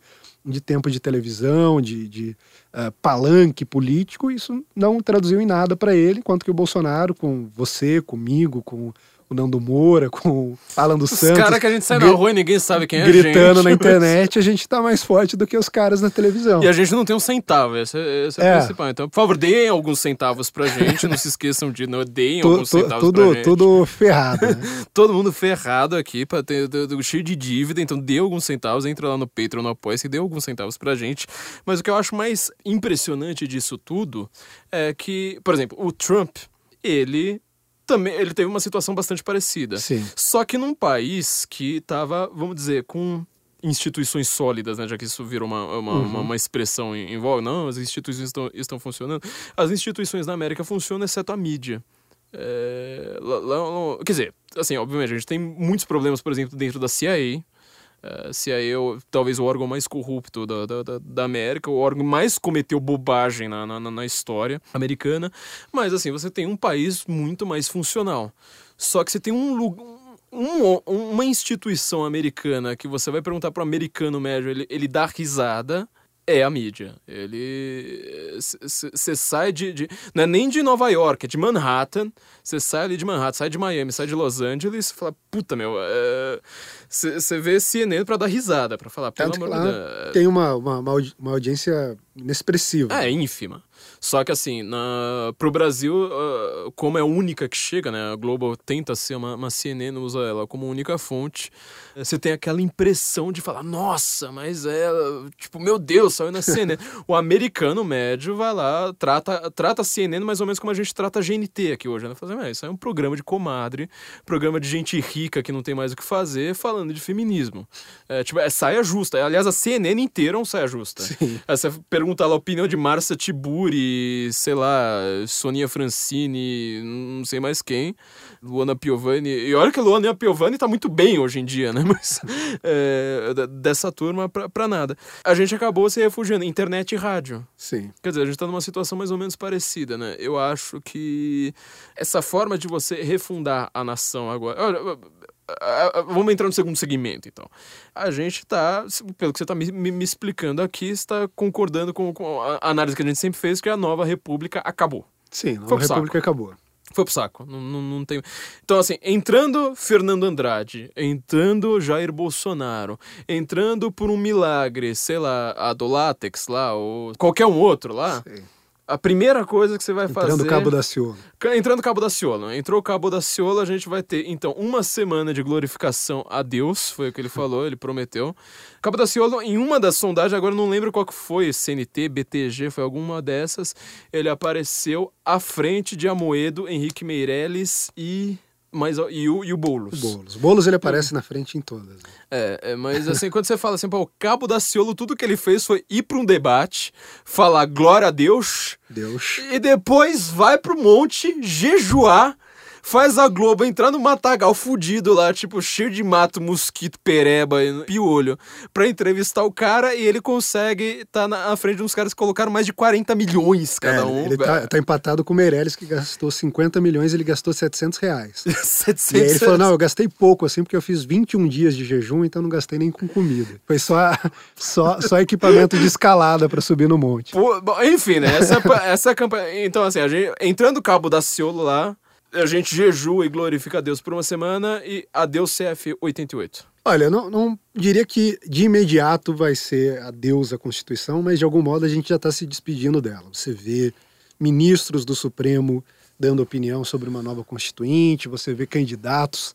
eh, falando sobre isso, inclusive algumas declarações que geram alguma polêmica, mas se posicionam sobre isso. Você vê membros da família real, como é o caso do, do Luiz Felipe de Orleans e Bragança. Luiz tam- Felipe, logo, logo você estará aqui, viu? também candidato, mas mesmo os tios dele, mais ligados ali diretamente à, cau- à- à- à causa imperial e à casa imperial, por estarem ah, na linha sucessória, todos eles falando sobre isso. Você vê o Fernando Henrique Cardoso falando sobre isso, você vê o Sarney falando sobre isso. Então, das velhas. Demetrio Magnoli falando sobre É, é, isso. das velhas raposas eh, da política, como o Sarney e o Fernando Henrique Cardoso, passando por intelectuais orgânicos do PSDB e do PT. O PT, inclusive, colocou isso no próprio programa de governo, passando por outros candidatos, todos estão falando sobre isso, grandes juristas estão falando sobre isso. Ah, há, de fato, uma noção, e normalmente chega nessa- nesses intelectuais antes, uma noção de que o modelo da Constituição de 88, a Constituição Cidadã, tão celebrada aí no passado e por alguns ainda hoje, ah, e da Nova República se esgotou. Então você, ah, o próprio Alckmin, que é aquela coisa em sócia, ele fala ali numa reforma, uma reforma política, adotar o parlamentarismo, adotar o, o, o Já me deu sono. é, não, é, é, é, o Alckmin- é, é- é engraçado que ele fala, ele fala sobre o, o voto distrital modelo alemão. Se eu for perguntar para você que é, um, que é um ficcionado na Alemanha, provavelmente você sabe, mas a população que tá vendo em casa, que diabos esse cara tá falando? Cara, eu não sei, eu vou te falar uma coisa. A Alemanha é uma coisa tão complicada, porque se você fala assim, a Alemanha é presidencialista ou parlamentarista, eu vou começar a falar, então. É. Então, ela não é uma. Ela, é- é- a Alemanha é tudo próprio, assim, ela tem, tem coisa muito própria. Então você vê. é, Bom, a Bisa. O Alckmin não deve saber o que ele tá falando. Pois com é, certeza. algum, algum assessor falou para ele falar isso, ele, ele repete. Mas eh, o próprio Alckmin, que é aquele cara mais insosso que quer posar de moderado, ele está falando em mudanças estruturais no regime político do Brasil, ou seja, mudanças também na Constituição. Por mais que sejam por meio de emendas e não de uma nova Constituinte, seria uma mudança e tanto. Você está mudando ah, o, o modo de organização política, o modo de escolha dos candidatos que vão representar. Então, em todos os, ah, os principais candidatos, todos os grandes nomes da política, parecem ter se dado conta disso. Daqui adiante, então, a grande discussão vai ser essa. Algumas pessoas, ah, e aí eu, eu, eu acho que equivocadamente acham que a gente tem que ter um, te- um temor eh, congelante, simplesmente não falar sobre isso, não, vamos ficar com a Constituição de 88 aí mesmo falando sobre a, a função social da propriedade privada e coisas assim. Ah, e outras entendem que a gente precisa discutir, inclusive se posicionam nesse sentido. Citei alguns casos aqui, o próprio Luiz Felipe, eu sei de juristas que têm feito estudos nesse sentido. O Mourão deu uma declaração assim, muito mais por influência do Luiz Felipe, inclusive, do que por, por, por ter uma ideia própria de como essa Constituição deve funcionar. E essa vai ser a grande discussão. Vai ser uma discussão que vai se dar seja lá qual for o governo, sendo Daciolo, sendo o Bolo, sendo quem quer que, que, que chegue ao poder, nós teremos essa discussão. Nós teremos uma discussão do modelo de governo, das mudanças que precisam ser feitas, mas eu não, eu não acredito que ela vai eh, ser concluída ainda nesse próximo mandato. Eu acho que isso vai começar de modo muito claro eh, nesse próximo mandato, com o próximo presidente. Uh, a gente vai ter discussões cada vez mais abertas sobre isso, mas ela vai levar um tempo maior para se consolidar. Mas o debate vai começar agora nesse, Sim, nesse sim vai, mandato. vai, vai- vai ser um debate, cen- debate central nesse mandato, inclusive dependendo de como esse mandato se concluir, pode ser que a gente tenha rumos diferentes. Eu vejo, pessoalmente, no Bolsonaro um- uma forma de transição suave, sem grandes solavancos, sem ah, grandes traumas, sem grandes rupturas, porque ah, ele traz à população, uma parte significativa da população que não se sente representada e que olhava de algum modo para outras formas de soluções mais, ah, mais próximas de uma ruptura, uh, traz essa população para dentro do debate, ela se sente representada e pode ter uma certa continuidade. Então pode ser feito um, um arranjo sutil, um arranjo suave junto com ele e, a partir disso, simplesmente transitar para um novo modelo. Se o que pode acontecer tiver um choque muito grande, um embate muito grande, por exemplo, com o PT na oposição, fazendo aquela oposição petista ou com a velha ordem que de algum modo está se sentindo desafiada, tentando derrubar o presidente, pode ser que a gente precipite uma outra coisa. Num cenário com, com, a, com a vitória do Fernando Haddad, mesma coisa. Você tem uma vitória do Fernando Haddad, uma parcela significativa da população uh, não vai reconhecer, por exemplo, os atos dele ao, ao tentar tirar o Lula da cadeia, dar um cargo uh, eh, para o Lula no governo, uma série de coisas que podem precipitar um embate muito grande e que devem levar uma situação de instabilidade. Então você tem aí uma possibilidade menor de, de, de uma transição mais estável e sutil, que eu imagino num governo Bolsonaro. Por outro lado, você pode ter aí momentos de precipitação. Eu acredito que o mais provável é que se inicie nesse, é, nesse primeiro mandato e se alongue aí para os próximos anos. Possivelmente, se um candidato for buscar a reeleição, aí sim pode colocar isso em pauta com, com mais propriedade para buscar essa, essa redefinição, digamos, da, da base legal e constitucional do país todas as jornalistas do Brasil, quando eu não lembro o nome delas, eu acho que, que, que são Mônica Bergamo. É, até teve uma, uma, vez aqui que é, aconteceu. É, era alguma outra jornalista e eu percebi que era Bárbara Gância. Eu falei assim, cara, eu nunca vi Mônica Bergamo e Bárbara Gância no mesmo ambiente, então para mim é, são sempre a mesma pessoa, é tudo barra Mônica Bergamo.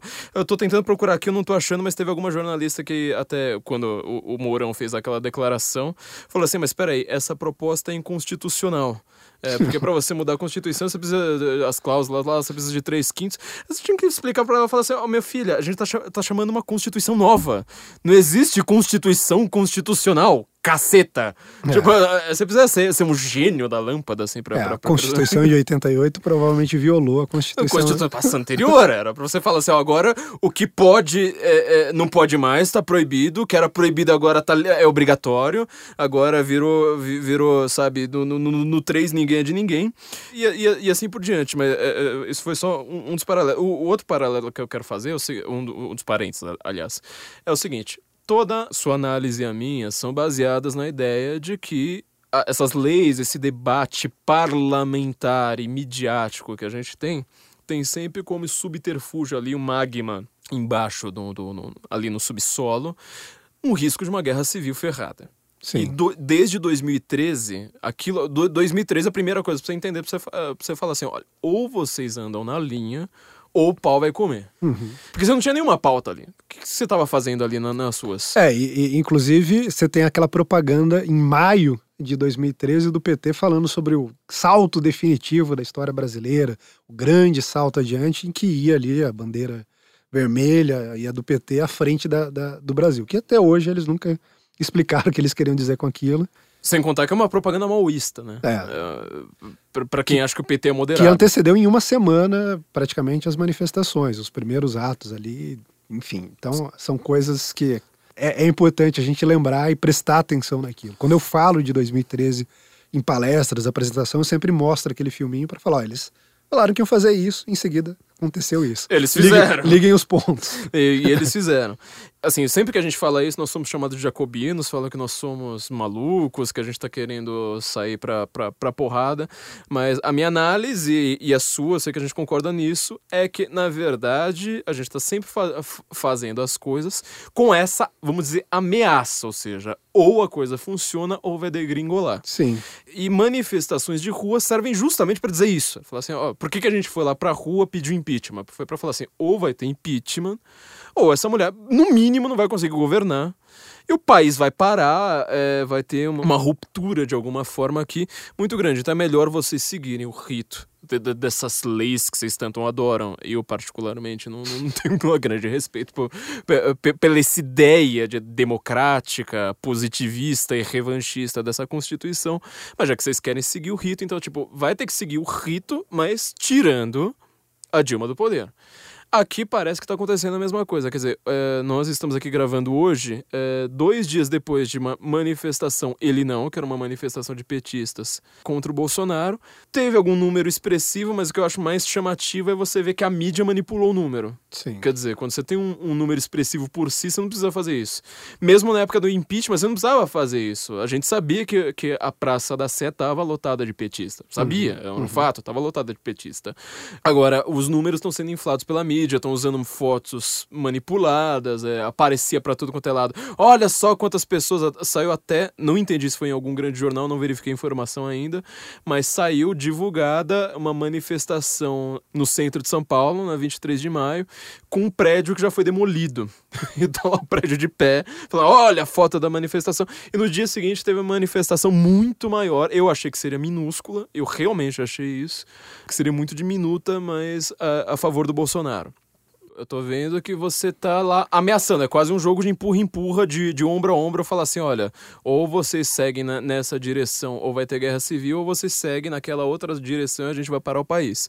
Só que, até a análise que você acabou de fazer, o, o Jair. Justamente aquilo que ele foi mais criticado, fala assim, ele não vai ter governabilidade, é o que ele mais está demonstrando ter, porque eu não acho que o Fernando Haddad chegando, é, primeiro lugar, alguém vai aceitar os resultados dessa, dessa, dessas urnas, segundo lugar, alguém vai permitir que ele coloque realmente o Lula como ministro, porque assim, a gente- a gente- é só você lembrar o que que foi quando o Lula tentou virar ministro em 2014 ou 15, agora nem lembro mais. Vai ser de novo aquele negócio. É, assim, essa, bom, essa foi uma das que eu não me aguentei na época. Eu não podia participar de manifestações porque eu estava na embaixada dos Estados Unidos. e aí eu fui lá dar uma sondada para ver o que tava Você foi dar uma foi científico. é, é, sei, sei, sei. Cara, eu cheguei em casa naquele dia, eh, tava todo mundo muito puto. Eu lembro assim, o clima geral do Brasil tava muito tenso. Porque assim, era uma notícia atrás da outra, assim, não parava, assim, todo dia tinha uma notícia grotesca que você falar assim, cara, eu quero sentar, ler um livro, ver uma Netflix e, e, e- e tava daquele jeito. E na, na hora que saiu aquele negócio, assim, você simplesmente- você simplesmente fala assim, cara, é, eu vou pra rua agora, não preciso de organização, eu vou pra rua agora. Esse dia foi exatamente assim. Eu lembro, inclusive, que quase houve um conflito entre a guarda do Palácio do Planalto, que foi uma das poucas lá de, Brasil, de Brasília que não concentrava em frente ao Congresso, mais especificamente em frente ao Palácio do Planalto, e quase houve um conflito da população com, com, com a guarda. O pessoal acalmou e tal. Mas você via que realmente as pessoas estavam muito nervosas ali naquele momento. Ah, então assim, nós estamos vivendo um momento muito tenso, só que civilizado. Quer dizer, tá acontecendo até agora de uma forma civilizada, asterisco facada no Bolsonaro. Quer É, dizer, asterisco facada no você- Bolsonaro, pessoas agredidas por é, usar camiseta, outras é, com veículos vandalizados por causa de adesivo e, E, assim e- e a, diante. a recomendação que eu, que eu falo a todo mundo, sobretudo quem, quem, quem for de esquerda, assim, sabe? Se, se você é uma pessoa meio de esquerda, se você tá desconfiando do que a gente tá falando, faz o seguinte, talvez você seja uma pessoa meio quieta na internet, entra no, no seu perfil pessoal, no Facebook, no Twitter, sobretudo, escreva assim, eu voto em Bolsonaro, espere cinco minutos.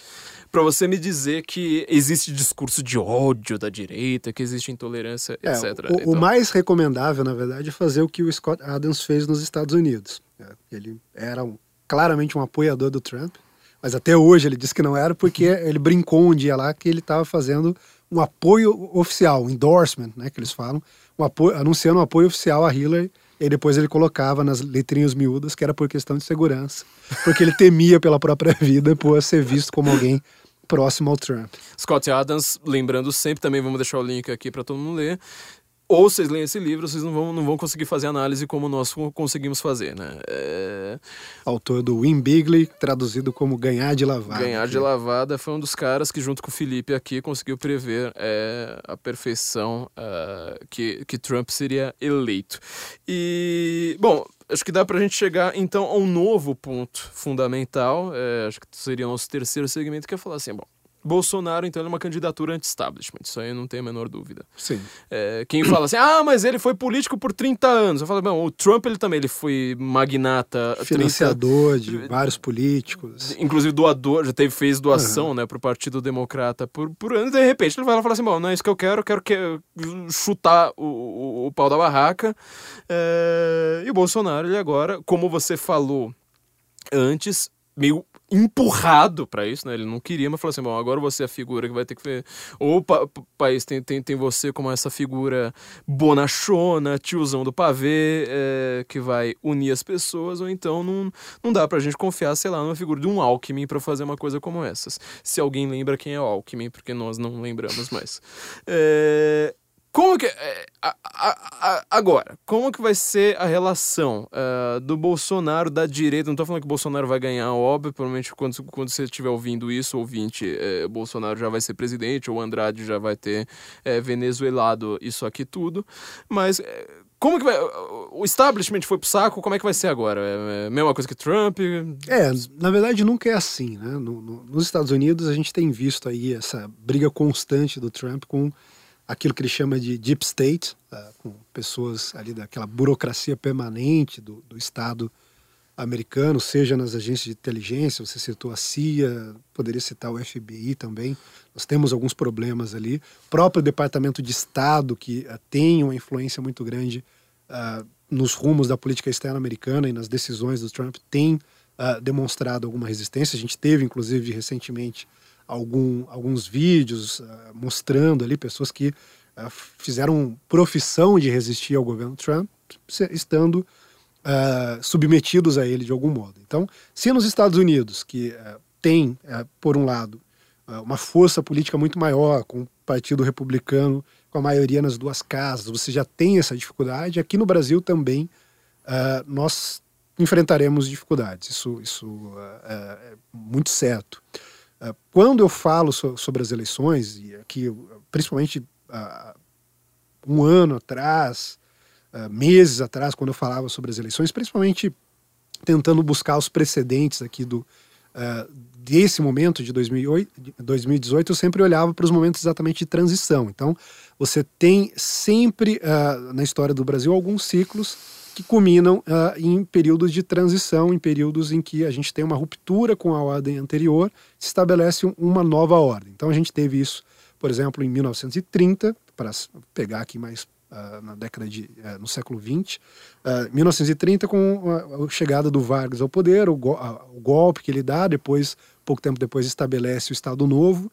Aquilo dura por bastante tempo, mas acaba tendo um esgotamento. Quando após esse esgotamento a gente tem uma nova constituição com o Dutra, a gente tem uma nova situação que permanece ali com alguma estabilidade por muito pouco tempo também. Então vem o Dutra, ah, que era um varguista, mas já de uma outra linha, havia sido ministro da guerra do, do Vargas, mas adota uma outra linha, muito mais próxima aos Estados Unidos, defende a democracia, preserva basicamente na, na, na Constituição ali de, de 1945, basicamente os direitos trabalhistas do, do Vargas, mas ah, reverte uma série de coisas muito próximas ao fascismo que tinha na, na Constituição an- anterior. Lembrem-se do nosso episódio sobre o nazismo, se o nazismo é de direita ou não, que vocês vão ter uh, certas surpresas. E aí você, você tem Dutra, você tem o retorno do Vargas, que tenta de algum modo reensaiar aquela coisa toda, não consegue, o Vargas se suicida, já mostrando ali um início de ah, desestabilização. E aí vocês lembrem também do nosso episódio no Brasil Paralelo, que nós estamos vendendo aqui pelos links lá- embaixo, que nós estamos contando essa história. Tem um vídeo, inclusive, que a gente comentou, o filme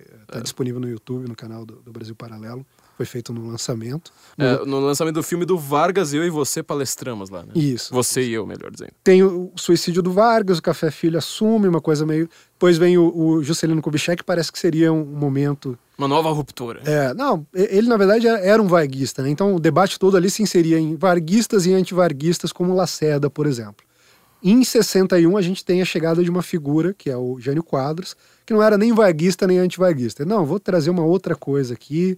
Eu sou, é, eu sou janista, assim, então é, não sou, não sou nada disso e durou muito pouco. Ele simbolizava de algum modo uma tentativa de ruptura com aquilo, tanto externamente com- com- quanto internamente. Ele é tão complexo e confuso que até hoje a explicação dos historiadores é não, gênio, gênio é louco. Então, de- embora não, não seja de fato nenhum maluco, Era um gênio, mas de novo aquilo que a gente tá falando não era uma pessoa coerente. sim, Quer dizer, ele fazia uma coisa sensacional de inteligente no momento e fazia uma coisa que contradizia aquilo que era burra pra cacete. Não, você Dois vê, segundos Você depois. vê isso, inclusive, nas influências intelectuais dele. né? Ele tinha influências intelectuais de esquerda, de direita, a política externa dele era extremamente alinhada com o que a esquerda defendia naquela época, que era o terceiro mundismo, movimento dos países não alinhados e tudo mais. Condecorou Che Guevara. Condecorou Che Guevara, Yuri Gagarin. Então, nossa, olha como eu, eu, tô, eu sou anti-americano, né? Afrontando os Estados Unidos o tempo todo em plena, em plena Guerra Fria, próximo ali do, do episódio da crise dos mísseis de Cuba, que foi o ápice da Guerra Fria, né? Então, cara, cara muito sem juízo mesmo.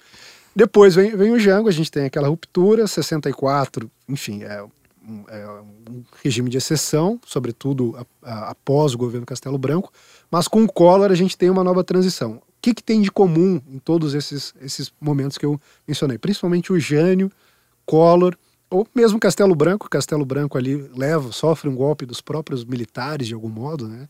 O Castelo Branco tinha era da, da Sorbonne, das Forças Armadas, da, uma ala mais uh, intelectualizada, inclusive adotou medidas uh, liberais e não medidas positivistas, chamou o Roberto Campos, chamou Bulhões para cuidar da economia, adotou uma política externa que se dizia uh, ocidentalista, americanista, alinhada com os Estados Unidos na Guerra Fria, e depois, a partir do Costa e Silva, você teve o contrário disso, oposição aos Estados Unidos de novo, estatização da economia e tudo mais. Ele sofreu um, um golpe ali, de algum modo. O Collor também uh, não sofreu um golpe, mas foi um regime que não teve eh, estabilidade.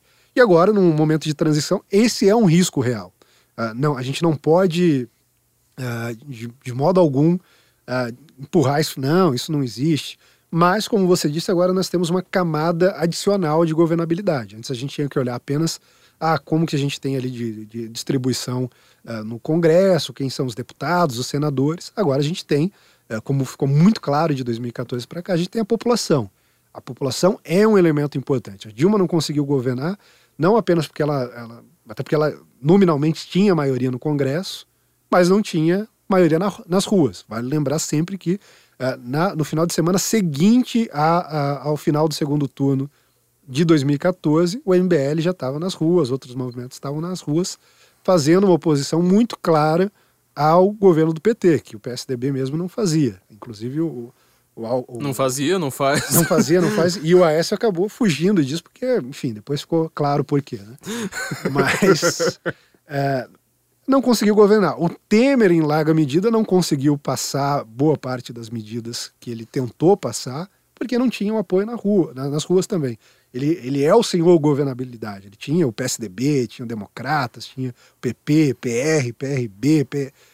enfim, tinha E o próprio PMDB, a ideia, qual, qual que é a ideologia do PMDB se não segurar no saco de quem está no poder, sim, né? Sim. Uh, então, essas pessoas tinham a maioria no Congresso, mas não tinham a maioria nas ruas. E sem o apoio popular, o que a gente viu de um tempo para cá, ficou muito difícil de governar. Então, acrescentando essa camada adicional de governabilidade, a gente vê que Uh, o Bolsonaro vai ter isso como um elemento forte, ele tem, uh, e aí é importante nessa comparação entre as duas manifestações contra ele, a favor dele, uma, o principal elemento, até mais do que o volume, o número de pessoas, é a capilaridade.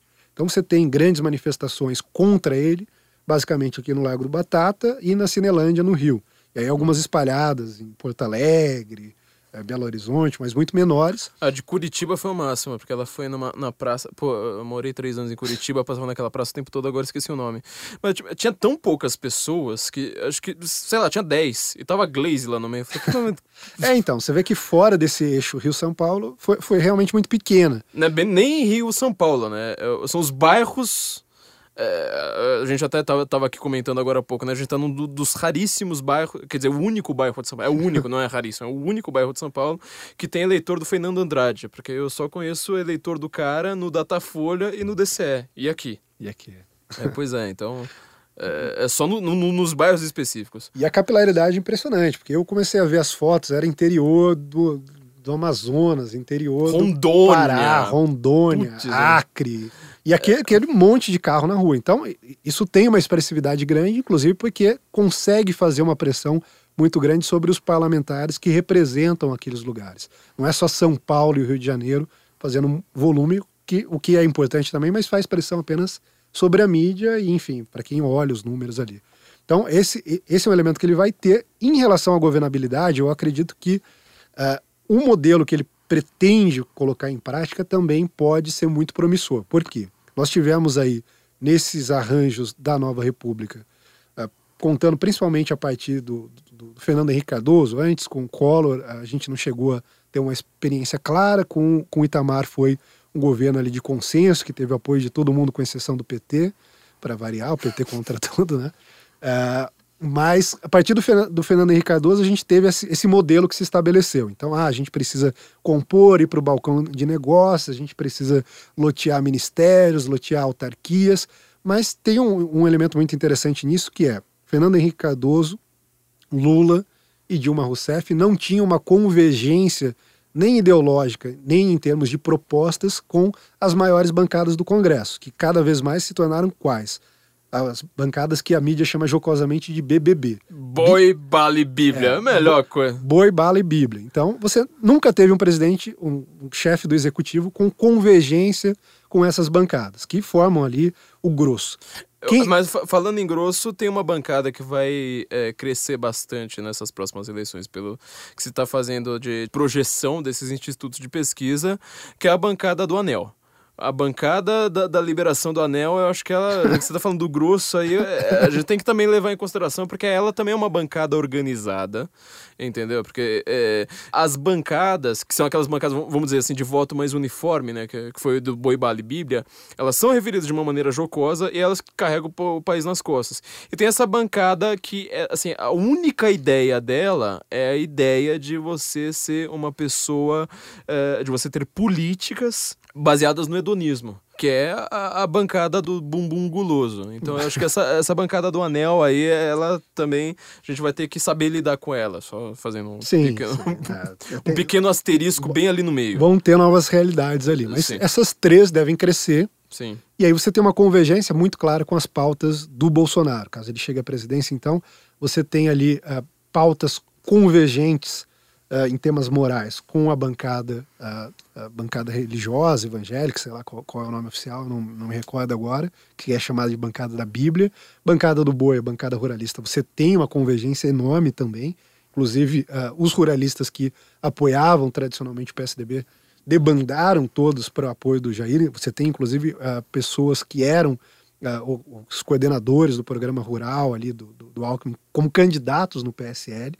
E, sobretudo, a pessoa que mais representava a bancada do Boi, que era do DEM, né? Que era do PFL, hoje virou uma pastiche, não sei, que é a Cátia Abreu, que você fala, cara. Sim. Seja, é, todo mundo pensava que ela poderia ser presidente e vice do Ciro Gomes. É, é, ela, e ela tinha sempre pensado como vice do Serra, e de repente ela virou essa coisa que falou assim, cara, não, eu quero perder na vida, eu quero. Ainda, ainda 2013, tem um artigo da, da, da Cátia Abreu para a Folha de São Paulo que ela fala sobre o marxismo cultural e sobre a tentativa de venezuelização do Brasil. Logo depois ela se amigou lá com a, da, com a, com Dilma, Dilma, e Puts, é. tomou esse rumo. Essa atual. jabuticabas, né? É, jabuticabas. E... Mas você tem essa possibilidade então. Quem foi o primeiro a identificar essa possibilidade foi o Eduardo Cunha, que fazia o que queria com a Câmara exatamente porque ele quebrou as lideranças partidárias e falou: não, não preciso conversar com liderança. Vou lá no baixo clero, que faz parte da bancada da Bíblia, que faz parte da bancada do boi, faz parte da bancada da bala. Eu vou falar: vocês querem passar a pauta de vocês adiante, a gente vai passar a pauta de vocês adiante, desde que vocês apoiem uns aos outros. Ou seja, você que está preocupado apenas com Bíblia vai apoiar quem está preocupado apenas com boi e vice-versa, e o mesmo em relação à bala. Ele conseguiu fazer o que queria no Congresso. Ele destrancou aquilo lá de um modo que, eh, se você tivesse uh, um modelo parlamentarista, como as pessoas imaginam, seria mais ou menos aquilo ali. Ele simplesmente colocou o, o governo de lado, conseguiu passar um monte de pauta. Então, você resgatando esse modelo e trazendo essa camada adicional do apoio popular, você consegue fazer muitas coisas. Você tem esse diálogo. Tanto que agora mesmo nas eleições, você tem o Alckmin fechando com o Centrão, com as lideranças do Centrão principalmente, mas mesmo dentro desses partidos, você tem ali cerca de 105, 110 deputados que apoiam o Bolsonaro, que apoiam exatamente nesses termos. Ele apoia as pautas ruralistas, a minha base me pressiona e me elege, doa para minha campanha para que eu defenda essas, essas pautas. Ele apoia as pautas de segurança pública e eu sou um representante da bancada de segurança pública. Isso deve crescer muito porque o número de candidatos militares e agentes de segurança cresceu bastante também. E o mesmo em relação à bancada evangélica e também em relação à bancada católica, que agora tem ganhado alguma expressividade, sobretudo vinculada ali à canção nova, à renovação carismática, que é muito conservadora também. É. Não, não, não, não, não, não religiosamente. A, a, Ok. a, a renovação carismática e a canção nova podem não ser conservadores do ponto de vista da liturgia e tudo Depois a mais. gente vai ter que chamar uns, alguns amigos nossos aqui, ficar 10 horas tentando dar, dar, dar explicação. O que eu aqui, mas falo é politicamente. Ok, ok. O voto político deles é contra o aborto, é contra a ideologia de gênero, é contra. Enfim, é mais ou menos ali. Ok. A bancada evangélica também não é conservadora. Então, Sim. Mas nessas pautas eles, eles são, são muito conservadores. Ah, e a gente tem que levar em consideração algumas coisas, porque assim, por exemplo, o Edir Macedo ele é um apoiador notório do PSDB é, há anos, né? Foi, Tipo, foi, foi durante muito tempo apoiador do Lula, inclusive. do Lula A ponto de chegar a tentar ali numa manobra bizarra defender o aborto pela Bíblia. pela, pela Bíblia. E, e- é engraçado porque assim, o Edir Macedo nunca foi muito coerente também, né? Ele já chamou. Ele tem um. Tem um, um- um- não sei se é um vídeo, mas eu lembro dele é, fazer um. é, um culto lá dele. É, descrevendo o diabo e ele falando assim: o diabo ele tem ba- barba, bafo de pinga e nove dedos. É, e depois, isso foi antes dele apoiar o Lula, depois ele apoiou o Lula, depois ele tirou o apoio do Lula pro PSDB. E agora você vê nessa última semana é, o Edir Macedo é, apoiando o Bolsonaro. É, trocando. E você pensa, Edir Macedo não é só a Igreja Universal, é a Record também. É, Record. É a Record, que é, é a segunda, segunda em audiência hoje, né? Sim. Eu ainda, eu ainda penso em, em TV na época que eu assistia TV no SBT, assim, tipo, lá pra trás, entendeu? Então eu sou uma pessoa. Eu sou tão conservador reacionário que ainda falo GLS e aceito dinheiro cash. E eu acho que o SBT tá em segundo lugar, mas é, é- o segundo lugar é Record.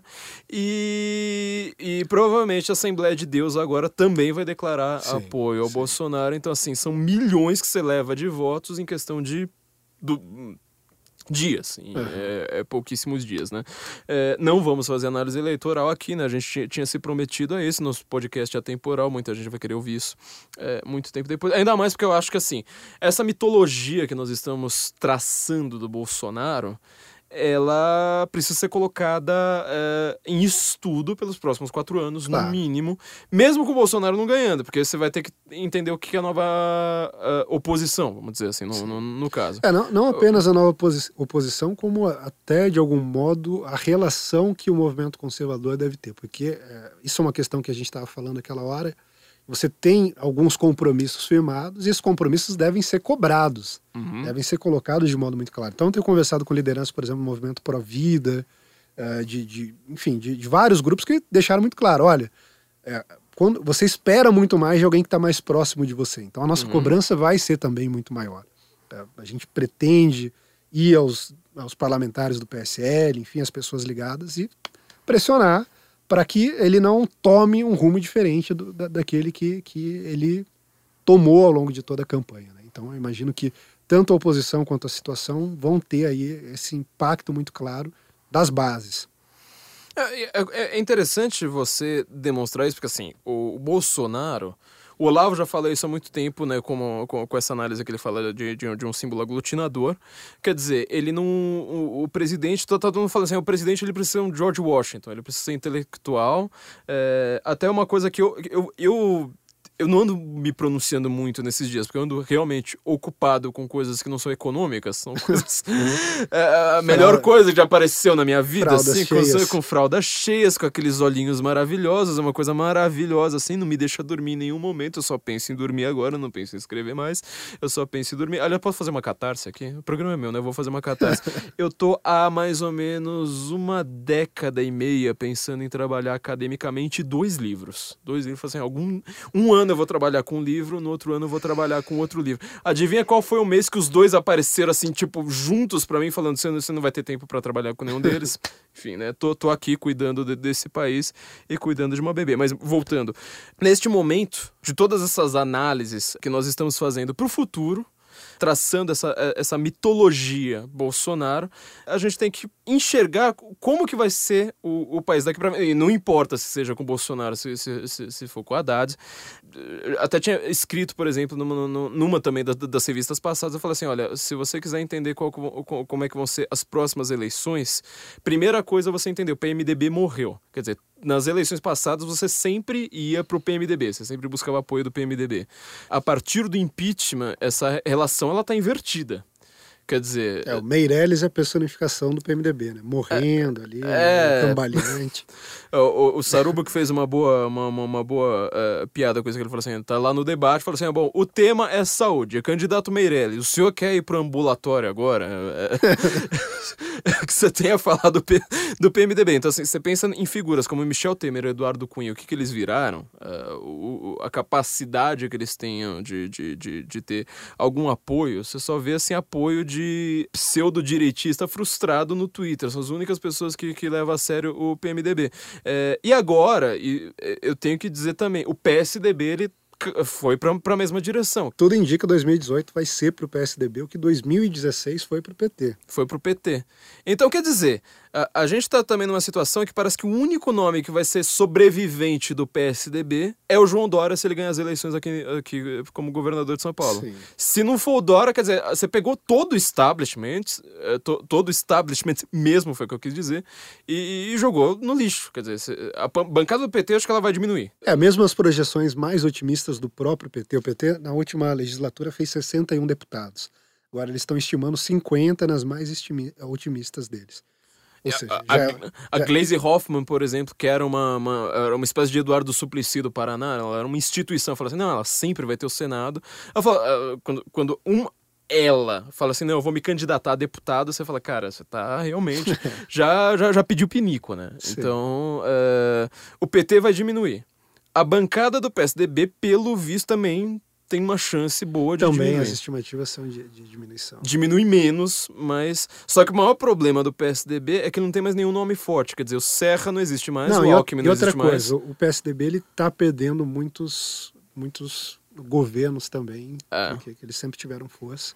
São Paulo talvez eles mantenham e Minas Gerais, mas estão perdendo aí vários estados. No Rio Grande do Sul tem alguma esperança de- estão perdendo Goiás, estão perdendo Pará que eles governam há Uhum. 300 séculos, no no- tanto no norte quanto no centro-oeste, estão perdendo. No, no sul ah, tem ali a figura do Eduardo Leite, que eu não sei se consegue vencer no, no Rio Grande do Sul. Aqui em São Paulo, o Dória talvez dê uma sobrevida. E aí o que parece um pouco mais garantido é o Anasta- o Anastasia em Minas Gerais. Mas mesmo assim você tem um- uma redução enorme desse poder que eles tinham em termos de governadores, de, de estados importantes e tudo mais. E uma coisa que a gente sempre diz que ah, essas eleições de 2018 elas não seguem mais as regras de nenhuma eleição passada. Quer dizer, tava todo mundo que- querendo fazer uma análise falando assim: ah, vamos comparar com 80, comparar com 2014, que é mais próximo, e comparar com 89, que era que tinha mai, um maior número. Não tem nada a ver com nenhuma das duas. A forma, o- os componentes e elementos ali não, não são nem um pouco parecidos. Por isso que a gente falou assim: ó, o, o Alckmin pode ter o tempo de TV que ele quiser, ele morreu. o Alckmin hip, requiescat em passa. E agora a gente vai ter então uma nova configuração no Congresso muito mais conservadora para alegria da Folha, né? Assim, mais É. conservadora. A do- desde 2014 eles falaram que era a mais conservadora da história. Imagina o que, que tá vindo por aí. Desde né? 64. Quer dizer, eles não fazem a menor ideia que, na verdade, agora vai ter gente que diz que é conservador, não é só É. conservador. É gente que fala assim, Não é "Ó, aqueles então, que ficam bravos, né? Não adianta me empurrar para a direita que eu não vou. É, famosa frase do Aécio. É, tipo, agora gente que vai falar assim: eu sou aqui, tô defendendo a direita. É, você pensa num nome, por exemplo, um, amigo nosso, Paulo Eduardo Martins, que ele é, chegou, inclusive pelo PSDB. Sim. É, ele é uma das pessoas que tá lá, tipo, falando assim: ó, vou dar uma. Dar uma uh, pegar a estrutura desse partido É, e agora, ganhar alguma a- coisa. agora ele é candidato pelo PSC, né? Ele, É, ele foi pro PSC. ele saiu. Mas ele pegou a estrutura do PSDB. Falou assim: não, vou pegar a estrutura, entrar lá e tacar o terror. E foi Acabou exatamente o que ele com- fez. com o imposto sindical. Foi- Nossa, eh, valeu, Paulo Eduardo Martins. E ele eh, chega lá falando: eu sou conservador, eu sou de direita, eu sou contra o PT, sou monarquista, mano. o, cara, o cara é sensacional. Não, É. imagine o Paulo Eduardo Martins, o, o Luiz Felipe de, de Orleans Bragança, Bragança. meu Deus do céu. Ah, Enfim, uma série de pessoas aí. que- Nosso amigo Osmar Bernardes, Osmar que, Bernardes, assim, que- quem for de que é São nosso Paulo, candidato. quem for de São Paulo, por favor, ó, PSL tem um monte de voto eh, em poucas figuras. A gente precisa também pulverizar um pouco isso, falar assim, ó, tem mais gente que a gente precisa eleger. O, o Osmar Bernardes é, é um desses nomes, definitivamente. Eh, Então, quer dizer, a gente vai ter uma configuração completamente nova. O PSDB morreu. Com É. sobrevida do Dória e da Anastasia. A própria estimativa do, do PSL, se você for ver, da própria mídia, e não é nem, nem do próprio PSL, é de 30 a 40 deputados, ou seja, uma base parecida com a do PSDB. Uhum. Só isso em si já, já muda totalmente o jogo ali dentro. O novo deve fazer também algum, alguns deputados. Você tem aí figuras do, do PP, do DEM, com um perfil também uh, de direito que devem se juntar a essas pessoas. Então você vai ter, pelo menos ali, por menor que seja uma bancada liberal, uma bancada conservadora, e parte das nossas discussões da internet vão para o parlamento. Vão para o parlamento. Quer dizer, a gente está pautando realmente o debate nacional. A gente está conseguindo fazer isso. É, e aí a gente vai ter um número maior de parlamentares que ouvem o Guten O Guten Morgen. A gente tem alguns, eu não posso citar nomes, obviamente. A gente tem alguns. Os caras vão lá, agradecem, falam, nossa, muito legal, tô aprendendo pra caramba, mas enfim, né? Quer dizer, a, você tá esperançoso? Esperança é coisa de comunista, mas eu, eu também tô. acho. Eu também acho. Eu acho que esperança é. Quem, quem, quem tem esperança realmente é, é- é fuma maconha. Maconha da esperança. mas- Esperan- esperança é coisa de comunismo, mas eu tô esperançoso não tanto pelo resultado das eleições, mas muito mais por isso que a gente falou. A população que, de algum modo, passou por um processo de tomada de consciência que iniciou em 2013, continua passando por esse processo, está cada vez participando mais ativamente da política, e eu vejo isso com muito bons olhos. Por quê? Dentro dessa estratégia gramscista toda que se instalou no Brasil, a gente teve ali no topo uma mudança muito rápida ocorrendo eh, dos, dos conceitos, do- dos consensos até. eh, mas nas bases teve aquilo que sempre foi a meta final de Gramsci, que era você substituir o senso comum estabelecido por um novo senso comum. Você transformar o marxismo no senso comum.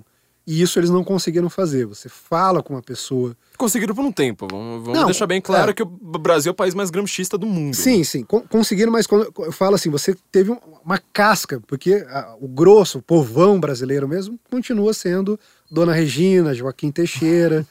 Aliás, a bancada BBB podia ser bancada Joaquim Teixeira, né? Boi, bala e Bíblia É, é, Joaquim Teixeira. mereceria a homenagem, né? Mas o povão continua sendo isso, quer ver bandido morto, quer, enfim, quer é, louvar o seu Deus, quer dar uns tiros e, como diz o Joaquim Teixeira, tomar uma no bar no final de semana. E eu, eu, eu- acho bem legal colocar isso, porque assim, por exemplo, o, o Jair Bolsonaro e o Donald Trump são considerados pessoas extremamente politicamente incorretas. Eu ainda acho que vocês não andam lendo gente boa o suficiente, porque pra mim os dois, assim, são du- duas leites. É, eu lembro até que já, já, já falaram assim, não, direiti, direita pra mim não pode ser Bolsonaro, direita pra mim é Nelson Rodrigues, é, é- é Winston Churchill, eu não sei mais o que eu falo assim, cara, vocês sabem o que, que esses caras falavam na época dele? É Paulo Francis, meu. O, o Nelson Rodrigues, ele falava que mulher, mulher gostava de apanhar. Fala aí, vê se o Bolsonaro tem coragem de falar uma coisa dessas. Paulo Francis falava que cama tinha que ter catapulta. Quer dizer, tipo, é, pra você fazer o que você tem que fazer, aperta o botão e. O, o, o Churchill, mano, você pega as discussões do, do Churchill no parlamento, é coisa que você não fala hoje. Entendeu? Ele já falava aquilo naquela época, tudo bem lá, todo engalanado, todo intelectual, etc. As pessoas realmente acham que assim, o presidente tem que ser o George Washington. Falando, peraí. É, eu prefiro o Mourão. Eu sou a única pessoa que, assim, todo mundo fala assim, não, mas o Mourão, ele precisa calar a boca porque ele tá falando muita besteira, muita besteira, muita besteira. E tudo que o Mourão fala, eu falo assim, cara, mas isso aí é o bagulho. Porque, primeiro lugar, décimo terceiro, eu sei, cara, eleitoralmente pega a mão, você fala mal de décimo terceiro. Não funciona, não é assim, você dividir uma pizza em 13 pedaços, ela continua com o mesmo tamanho. E pior, ela não fica com o mesmo tamanho, porque tem uma coisa chamada inflação. Quer dizer, se você enrola demais para ganhar o seu salário, você tem menos dinheiro, ponto. O, o governo é que vai ter dinheiro. O, o- o governante adora décimo terceiro porque ele fica com mais dinheiro seu. Sim. Anta! Mas, obviamente, você não pode falar isso, porque vai explicar isso pro povão, não sei mais o que. Então, é, é, enfim, o Moran, ele, ele é sincericida igual eu, sabe? Eu, é- era onde que eu queria chegar, porque assim, o Trump e o Bolsonaro, como pessoas extremamente politicamente incorretas, tem algumas frases deles que a mídia não explora. O Bolsonaro, acho que a frase fundamental dele, que pra mim assim deveria ser colocada no, no lugar desse ordem e progresso, que é positivista, então a gente não gosta, na bandeira nacional, é tem que se fuder, acabou. tem que se fuder, acabou, porque ele tá lá berrando eh, no, no, no, no, no- Não lembro se era no Congresso, sei lá, mas estava lá cercado de, de, de repórteres e as pessoas perguntam. Foi, foi aquele momento que você disse. Foi né, na? Câmara sendo entrevistado como possível presidente, Presidente da Câmara Comi- de Comissão, Comissão de dos Direitos, Humanos. Quer dizer, ele tava lá mostrando, falando assim, não, eu vou falar o que, vocês, o que, que vocês não querem ouvir. Por que, que a mídia não, não, não mostra isso? Já, já parou pra pensar? Quer dizer, Se, a- se é uma, uma, uma frase horrenda mesmo, a primeira coisa que você fala assim, nossa, olha que grosso, olha que sei lá mais o quê. Só que se você mostrar pra população, ó, tem um candidato aqui falando que bandido tem que se fuder, acabou. Primeiro turno é disparado, cara. É tipo, o eleitorado do Lula inteiro vota no, no- vota no Bolsonaro se eu ver aquela frase, ficar lá repetindo. E o, o- o Trump, ele tem uma, uma- uma frase também muito parecida, que ele tava no Afeganistão. Acho que foi assim, a frase mais assim que eu falei assim, caramba, agora. Quando eu vi aquilo, e, e por coincidência eu ouvi no dia, é, eu falei assim, nossa, agora vai, vai ser o caos. Isso aí, tipo, ninguém falou, falou uma, uma palavra. Tava no Afeganistão, lá, aquele estado lá, é, completamente. Sem estado, na verdade, né? O Afeganistão hoje é um país sem estado, e que o Bush fez a guerra e ele falou assim: nós não viemos aqui para construir nações, nós viemos aqui para matar terroristas. Sim. Cara, a mídia nunca fala isso. Não, e, e- e o Trump, aliás, é muito mais politicamente incorreto do que o Bolsonaro. né? Muito, E na, na candidatura, mais ainda. Falava que o, não, o pai do Cruz estava envolvido no assassinato do Kennedy. Eh, Se a gente for entrar no, no Iraque, a gente vai tomar todo o petróleo e tal. Tipo, não tava nem aí pra nada. Depois ele foi dar uma moderada, né? É, o South Park fez algumas boas, eu até te mostrei algum- alguns bons vídeos sobre isso, porque até alguém uma vez falou assim, você falou tal coisa. Eu falei assim, não falei porcaria nenhuma. Falou sim, roll the tape. Mostraram ele falando, daqui a pouco ele vai lá e admitia coisas que ele não tinha falado, né? E, e- e o Trump teve até um episódio parecido com o daqui que foi. Você vai aceitar o resultado das eleições? Ele falou: ah, se eu ganhar, eu aceito. Isso ganhou aceito. E aí tinha gente falando, it's not, é, te- tem, tem fotos né, dos cartazes nas, na- nas suas, da- da- do pessoal lá acreditando nas pesquisas, né? Falando, it's not rigged, you're just losing. O pessoal de esquerda da, da, da- da, Hillary falando, é, Trump, não, não, não tá. Não, não teve conluio, não teve nada, você só tá perdendo. Aí agora estamos até agora falando, não, porque ele ganhou por causa dos russos. Não, não sei o quê." e, e outra, ele, ele foi tanto que ele ganhou e mesmo assim ele mandou investigar para ver o que, que houve de, de irregularidade na eleição. Descobriu mortos votando, descobriu lá algumas irregularidades, está descobrindo ainda outras. E descobriu que tinha mais voto ainda, né? É. Essa foi a, a- a parte mais importante. Bom, vamos, vamos- eu acho que eu quero fazer um último segmento, aproveitando que você está aqui. Acho que a gente tem que dar uma dica cultural, então, para as pessoas que estão querendo entender essa mitologia, eh, eh, esse novo mito fundador. E aí, mito fundador não é simplesmente Bolsonaro, é isso que a gente está falando. Quer dizer, é paulista no impeachment, entender o que foi 64, eh, que não foi um golpe, eh, tipo, a gente pode chamar, discutir se é ditadura ou não, etc. Mas, assim, essa visão de que a esquerda estava democraticamente democratizando democrática. É, o- e- o- hoje o Toffoli falou que 64 não foi uma ditadura, não foi um golpe militar, foi um movimento. O Toffoli. O O Toffoli. Toffoli. Tem, tem coisas estranhas, muito estranhas É, eu, eu até agora não, não, não digeri Não digeria notícia. falar que é, não, não, não, não, não tem coisa que, que, que não bate. A gente tem que dar uma dica cultural. Eu acho que o livro pra gente comentar hoje é o Imbecil Coletivo. Não, não tem não tem escapatória essa semana. Bom, quem quiser aprender sobre junho de 2013, também um dos mitos fundadores, tem que ler meu livro. Por trás da máscara, Sinto Flávio Morgenstern, eu acho que vocês não conhecem. mas- é, porque eu também não falei o nome do meu livro nenhuma vez, né?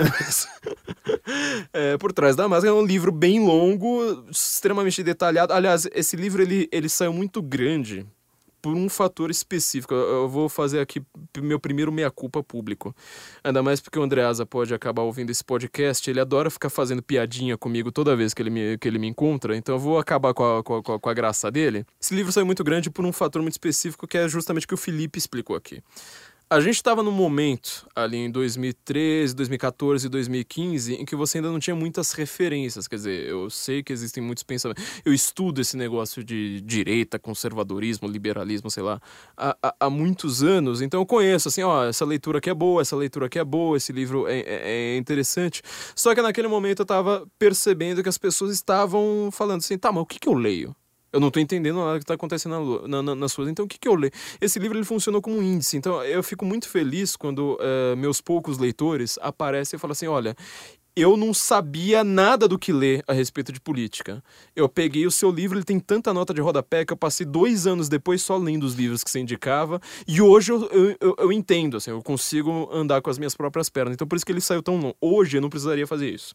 Mas vamos falar do, do livro que eu acho fundamental para entender esse movimento intelectual no Brasil, que é o Imbecil Coletivo. Quero seus ditames finais aí.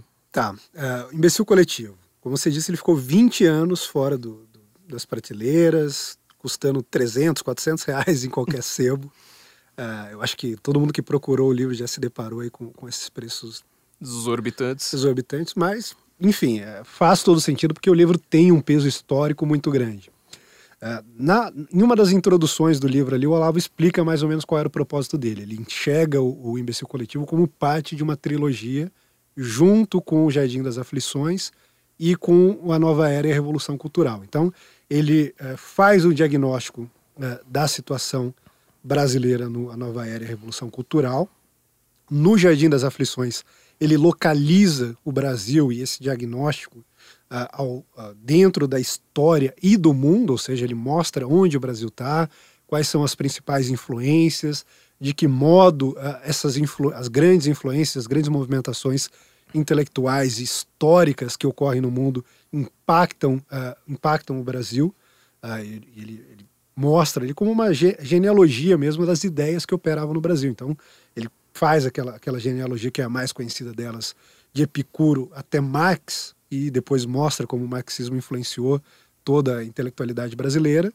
E aí, no Imbecil Coletivo, que ele vai apresentar para a gente são demonstrações é, disso que ele chama do, do imbecil coletivo, fazendo, inclusive, uma sátira ali do, do uh, conceito do Gramsci, que é o intelectual coletivo. Né? Você tem ali um grupo de, de intelectuais que se retroalimentam e vão criando aquele novo senso, senso comum gramsciano. Aqui o que ele diz é que você tem um imbecil coletivo, pessoas que tomam um grupo de referência como a única referência uh, importante e necessária e por isso acabam se imbecilizando uma, umas às outras. Ele até diz que são pessoas de uma inteligência média a superior, mas que por ter essa, esse, o que hoje a gente chama de bolha, né?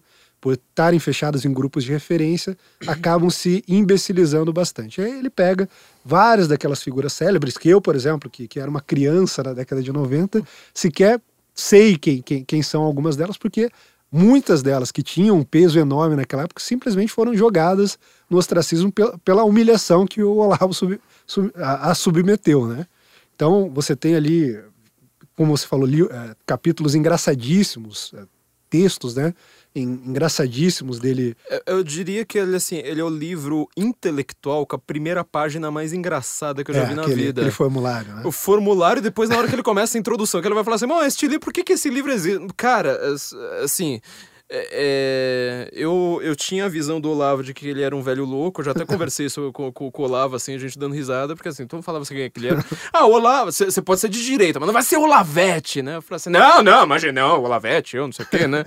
eu vi que o livro ele tinha um nome engraçado. Eu falei assim, ah, mas eu vou pegar pra dar risada, né? Tipo, um velhinho louco falando bobagem. Cara, tipo, eu acho que eu terminei o livro assim em dois dias, porque é viciante de tão engraçado. Eu nunca vi um negócio tão engraçado inte intelectual tão engraçado. Não, e, e, é um livro que o Olavo caprichou muito, né? Então Nossa, você vê o, é... o, estilo dele ali no, no ápice, uh, uh, tudo, tudo, tudo. O, tra o trato que ele dá de uma série de questões que naquele momento ainda eram discutidas com muita seriedade, depois continuaram sendo discutidas com muita seriedade por, por intelectuais notórios da USP, da Unicamp, da UFRJ, da UNB, as bolhas, da URGS, né? dessas universidades Pessoa todas. que se acha inteligente, assim, né? Porque é, porque é acadêmico e tem é, a pressão dos pares e são vistos pelos pares, e você fala assim, cara, mas vocês só ficam, vocês só tem uma ideia que ficam um lambendo o outro e falando, olha, mas aquele cara é marxista, não, esse aqui é um bom marxista, não, aquele cara é um pós-marxista, não, esse cara aqui é um neo-pós-marxista. Ele é marxistíssimo. É, putz,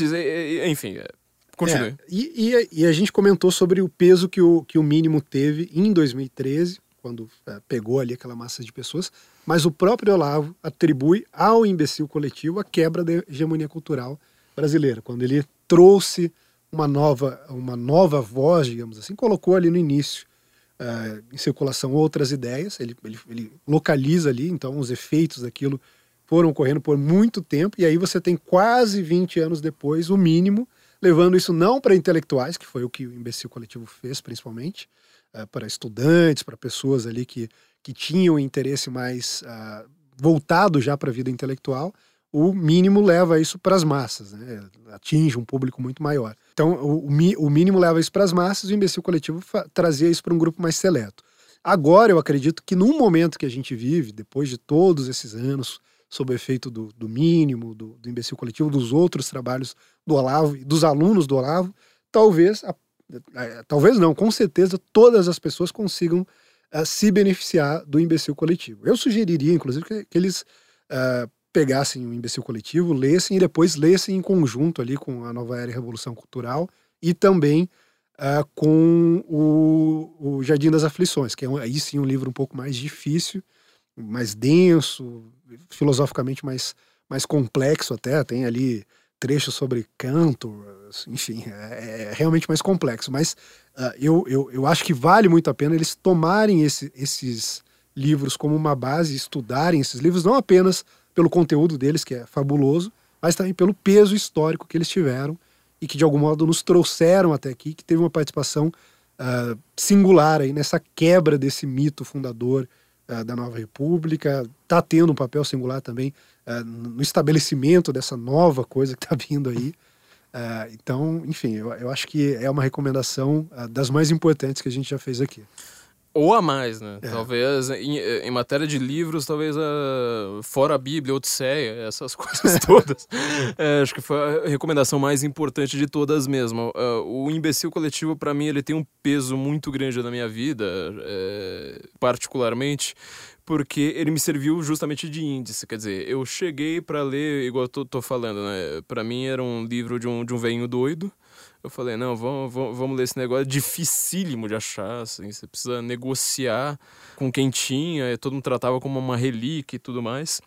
O que foi mais interessante foi você perceber, com, através deste livro, o que, que era o debate intelectual naquele momento.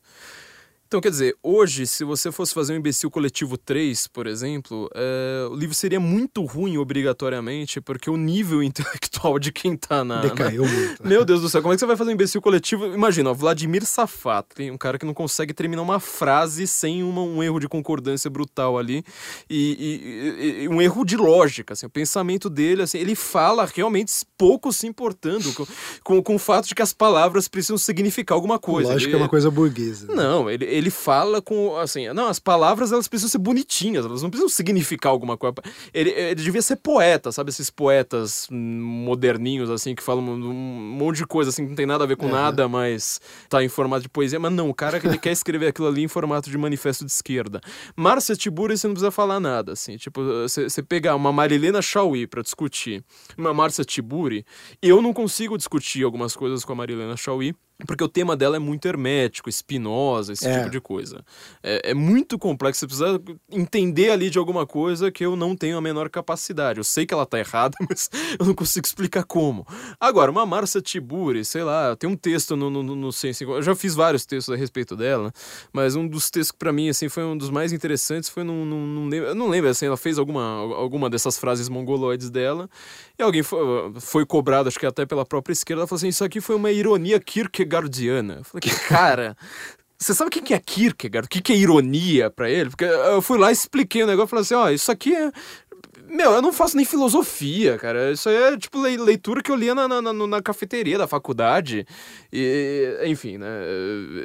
Não, Bom, Ma Tiburi, Vladimir Safatli, quem mais? Lola Aronovich, Sinara Menezes, entendeu? É... O, o, cara lá, como é que chama? Emir Sader, meu. Emir, Emir Sader. Sader. André Sinja. Cara, é, assim, é um, é um nível que você fala assim, mas como é que você vai discutir com essas pessoas, entendeu? Mas assim, o imbecil coletivo, ele tá ali num nível que pra gente hoje você fica até com inveja, né? Fala, nossa, como, como, os, esses caras. como os imbecis eram melhores há 20 anos, né?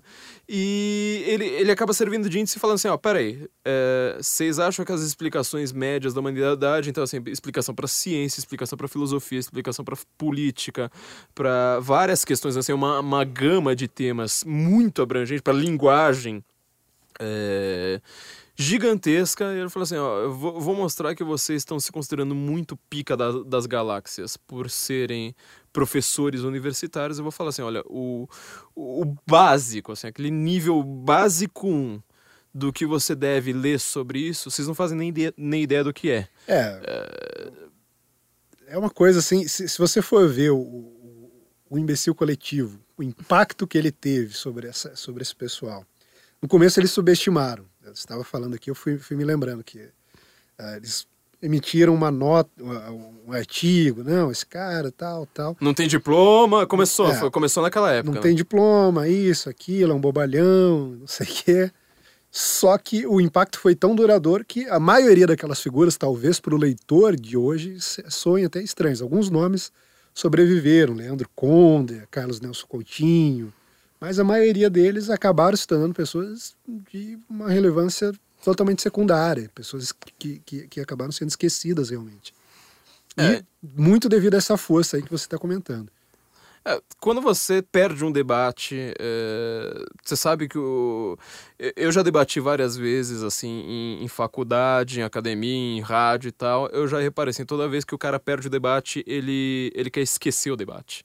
ele quer fingir que aquele debate não aconteceu. Então eu falo assim, pô, meu, às vezes você tá debatendo com uns caras, assim, que dependem de público, né? Eu não vou nem citar nomes, assim, tipo Guga Noblar, mas... é, o cara depende de público, o cara vai lá num puta programa de rádio e depois ele não, não nem divulga. Fala, ah, não, é, então, ontem eu tava fazendo uns trabalhos aí e tal, né? Igor Fuser. Então, assim, é, é, é muito interessante você ver aquela filosofia no modelo mais socrático. Quer dizer, você fala assim, é, é filosofia ao contrário do que as pessoas muito do, do, ambiente acadêmico pensam, filosofia é UFC. O modelo exato da filosofia é, é pancadaria, é, é, é cuspe, é, mordida, chute no saco, é, porque é sempre, acho que até do George Santayana essa expressão, né, que falou assim, a, a, estrutura básica da filosofia não é A igual a B, é sim, é A igual a B e não C, quer dizer, você está sempre discordando ali de alguma sim. coisa, falando assim, isso aqui tá errado, eu vou voltar pro, pro, pro que tá certo é, George Santayana, por exemplo, um cara que ninguém leria no Brasil se não fosse o, não, não é, fosse o Olavo. É... Isso que você falou como livro referência também, né? O Olavo citava Roger Scruton, é. Darlene, pô, caras que foram ser publicados muitos anos depois. Duas décadas depois, o cara já estava lá, lendo ah, tudo. Inclusive, tem vários descobridores desses caras anos depois que o Olavo já citava lá no, no início dos anos 90. É, então eu acho que assim, é, é o básico, é, é um livro mitofundador, vamos dizer assim. Já é, que a gente está falando sim. da mitologia do Bolsonaro, do mito, no, dos novos mitos fundadores do Brasil, acho que esse livro tem, tem tudo para ser um mito fundador e falar assim: olha, a, a filosofia é A igual a B e não C, não seja comunista, não seja como, como essa turma. Felipe, sempre um prazer você estar tá aqui no podcast. Prazer é meu. É, cansativo, né? Eu te faço ficar aqui três horas no gás, é, sem almoço ainda por cima hoje. É, não almoçamos ainda. Não almoçamos ainda. É, mas sempre um prazer. Eu queria deixar bem claro aqui aos meus ouvintes, em primeiro lugar, é, de novo, né? Muita gente estava me perguntando o que tinha acontecido com o podcast, que inclusive aconteceu com um site, que a gente não estava nesse ritmo tão grande, mas muita gente não tinha visto a minha mensagem. Eu falei assim, ó, oh, gente, eu tô de resguardo sabe? Eu tô de quarentena agora, estou amamentando por. por, por, por... Licença paternidade. tô de licença paternidade autoimposta, porque nós, como nós somos empreendedores, a gente não tem direito trabalhista nenhum, simplesmente não, não E tem... nem quer, né? E nem quer. Nem quer. A gente acorda cedo e vai dormir tarde, dorme pouco, e etc. É... a gente depende da nossa própria produção, certo? É... Eu tinha avisado para algumas pessoas nas redes sociais, pelo menos, foram posts extremamente curtidos e compartilhados comentados mas nem todo mundo viu. É, estou agora numa nova fase da minha vida, na qual eu estou de bom humor. É muito estranha essa fase, mas. Esperançoso enfim, e com bom humor. Esperançoso e com bom humor, esperança é coisa de comunista. É, Lembre-se sempre da CV para VC. Vocês que estão aí, é, qualquer problema que vocês tenham no bolso, eu falo assim, cara, é, eu tô sem dinheiro, eu não tô conseguindo pagar minhas contas. Pensa que na verdade você precisa, na verdade, fazer um pequeno investimento, você gasta mais no mês para você ter mais dinheiro no mês seguinte. CV para VC vai fazer isso para você. É, é, entre lá pelo nosso link Senso Incomum, como site, sensoincomum.cvpravc.com.br. E não se esqueça dos outros produtos que nós estamos vendendo aqui. É, nós temos os links do Brasil Paralelo. Se você entrar pelos nossos links.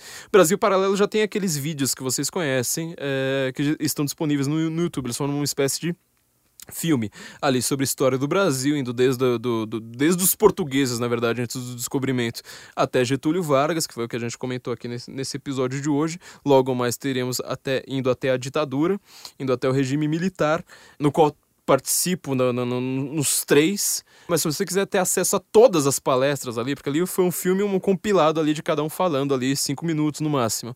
Se você quiser ter acesso a todas as palestras, inclusive eu tenho palestra em todos os epi uh, episódios, uh, palestras de mais de uma hora, uh, em todos os produtos do Brasil Paralelo, você entre ali pelo nosso link. Nós também temos vamos ter ma- mais produtos agora, né? Você tá numa camiseta ali, Felipe, muito muito bonitinha com âncora. Tô vendo aqui que você tá aqui com, com ah, um programa de rádio, mas a gente também pode mostrar fotinho, né? Ficar com camiseta com de âncora.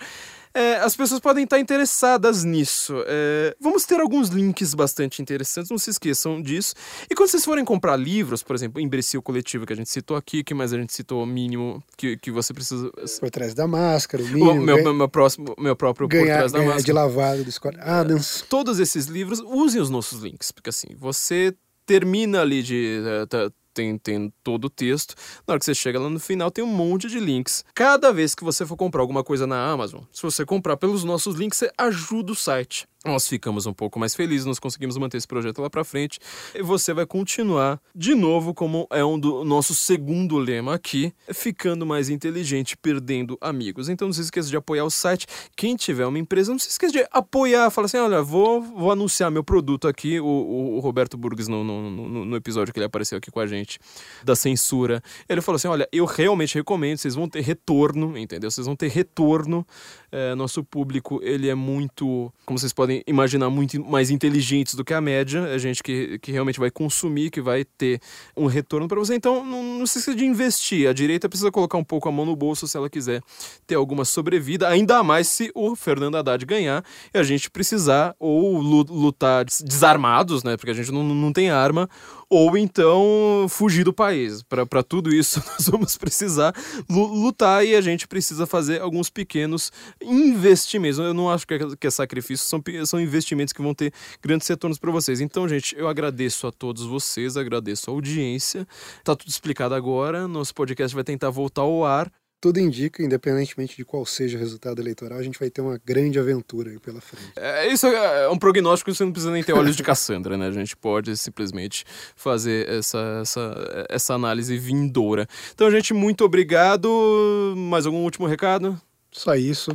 Agradeço, um abraço aí pra todos. É isso aí, gente. E nos ouvimos na semana que vem, ou espero que seja na semana que vem, não, não posso garantir, mas vamos tentar nos ouvir na semana que vem, é, já de presidente novo, talvez. É um Quem risco sabe? muito grande já de já ter presidente novo já na semana que vem.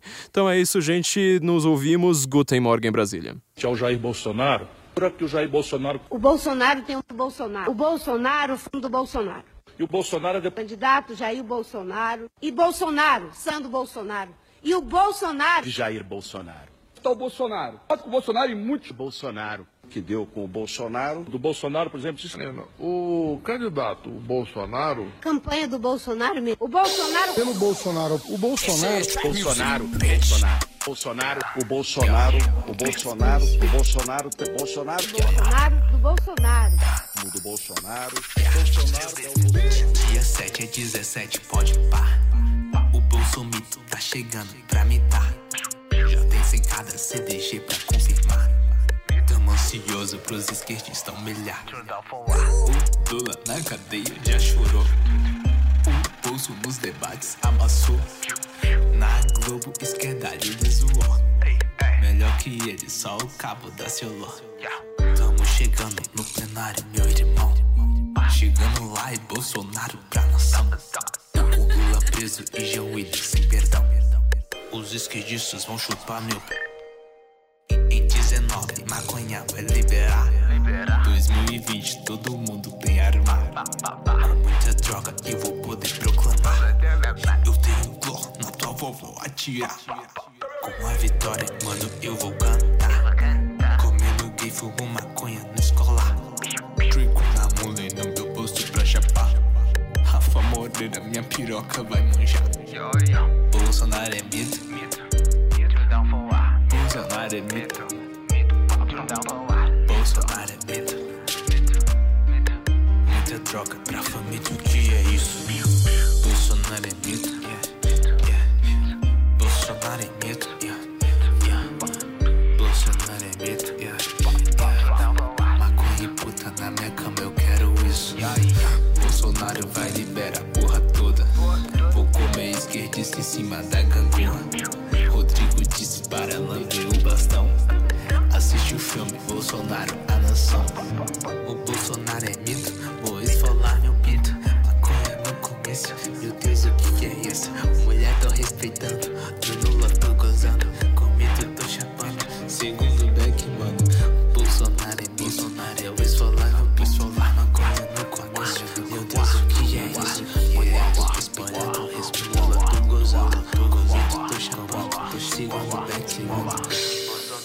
Vai liberar Vou comer skate em cima da gangorra. Rodrigo disse pra lamber o bastão. Assiste o filme Bolsonaro, a nação. Turn down for?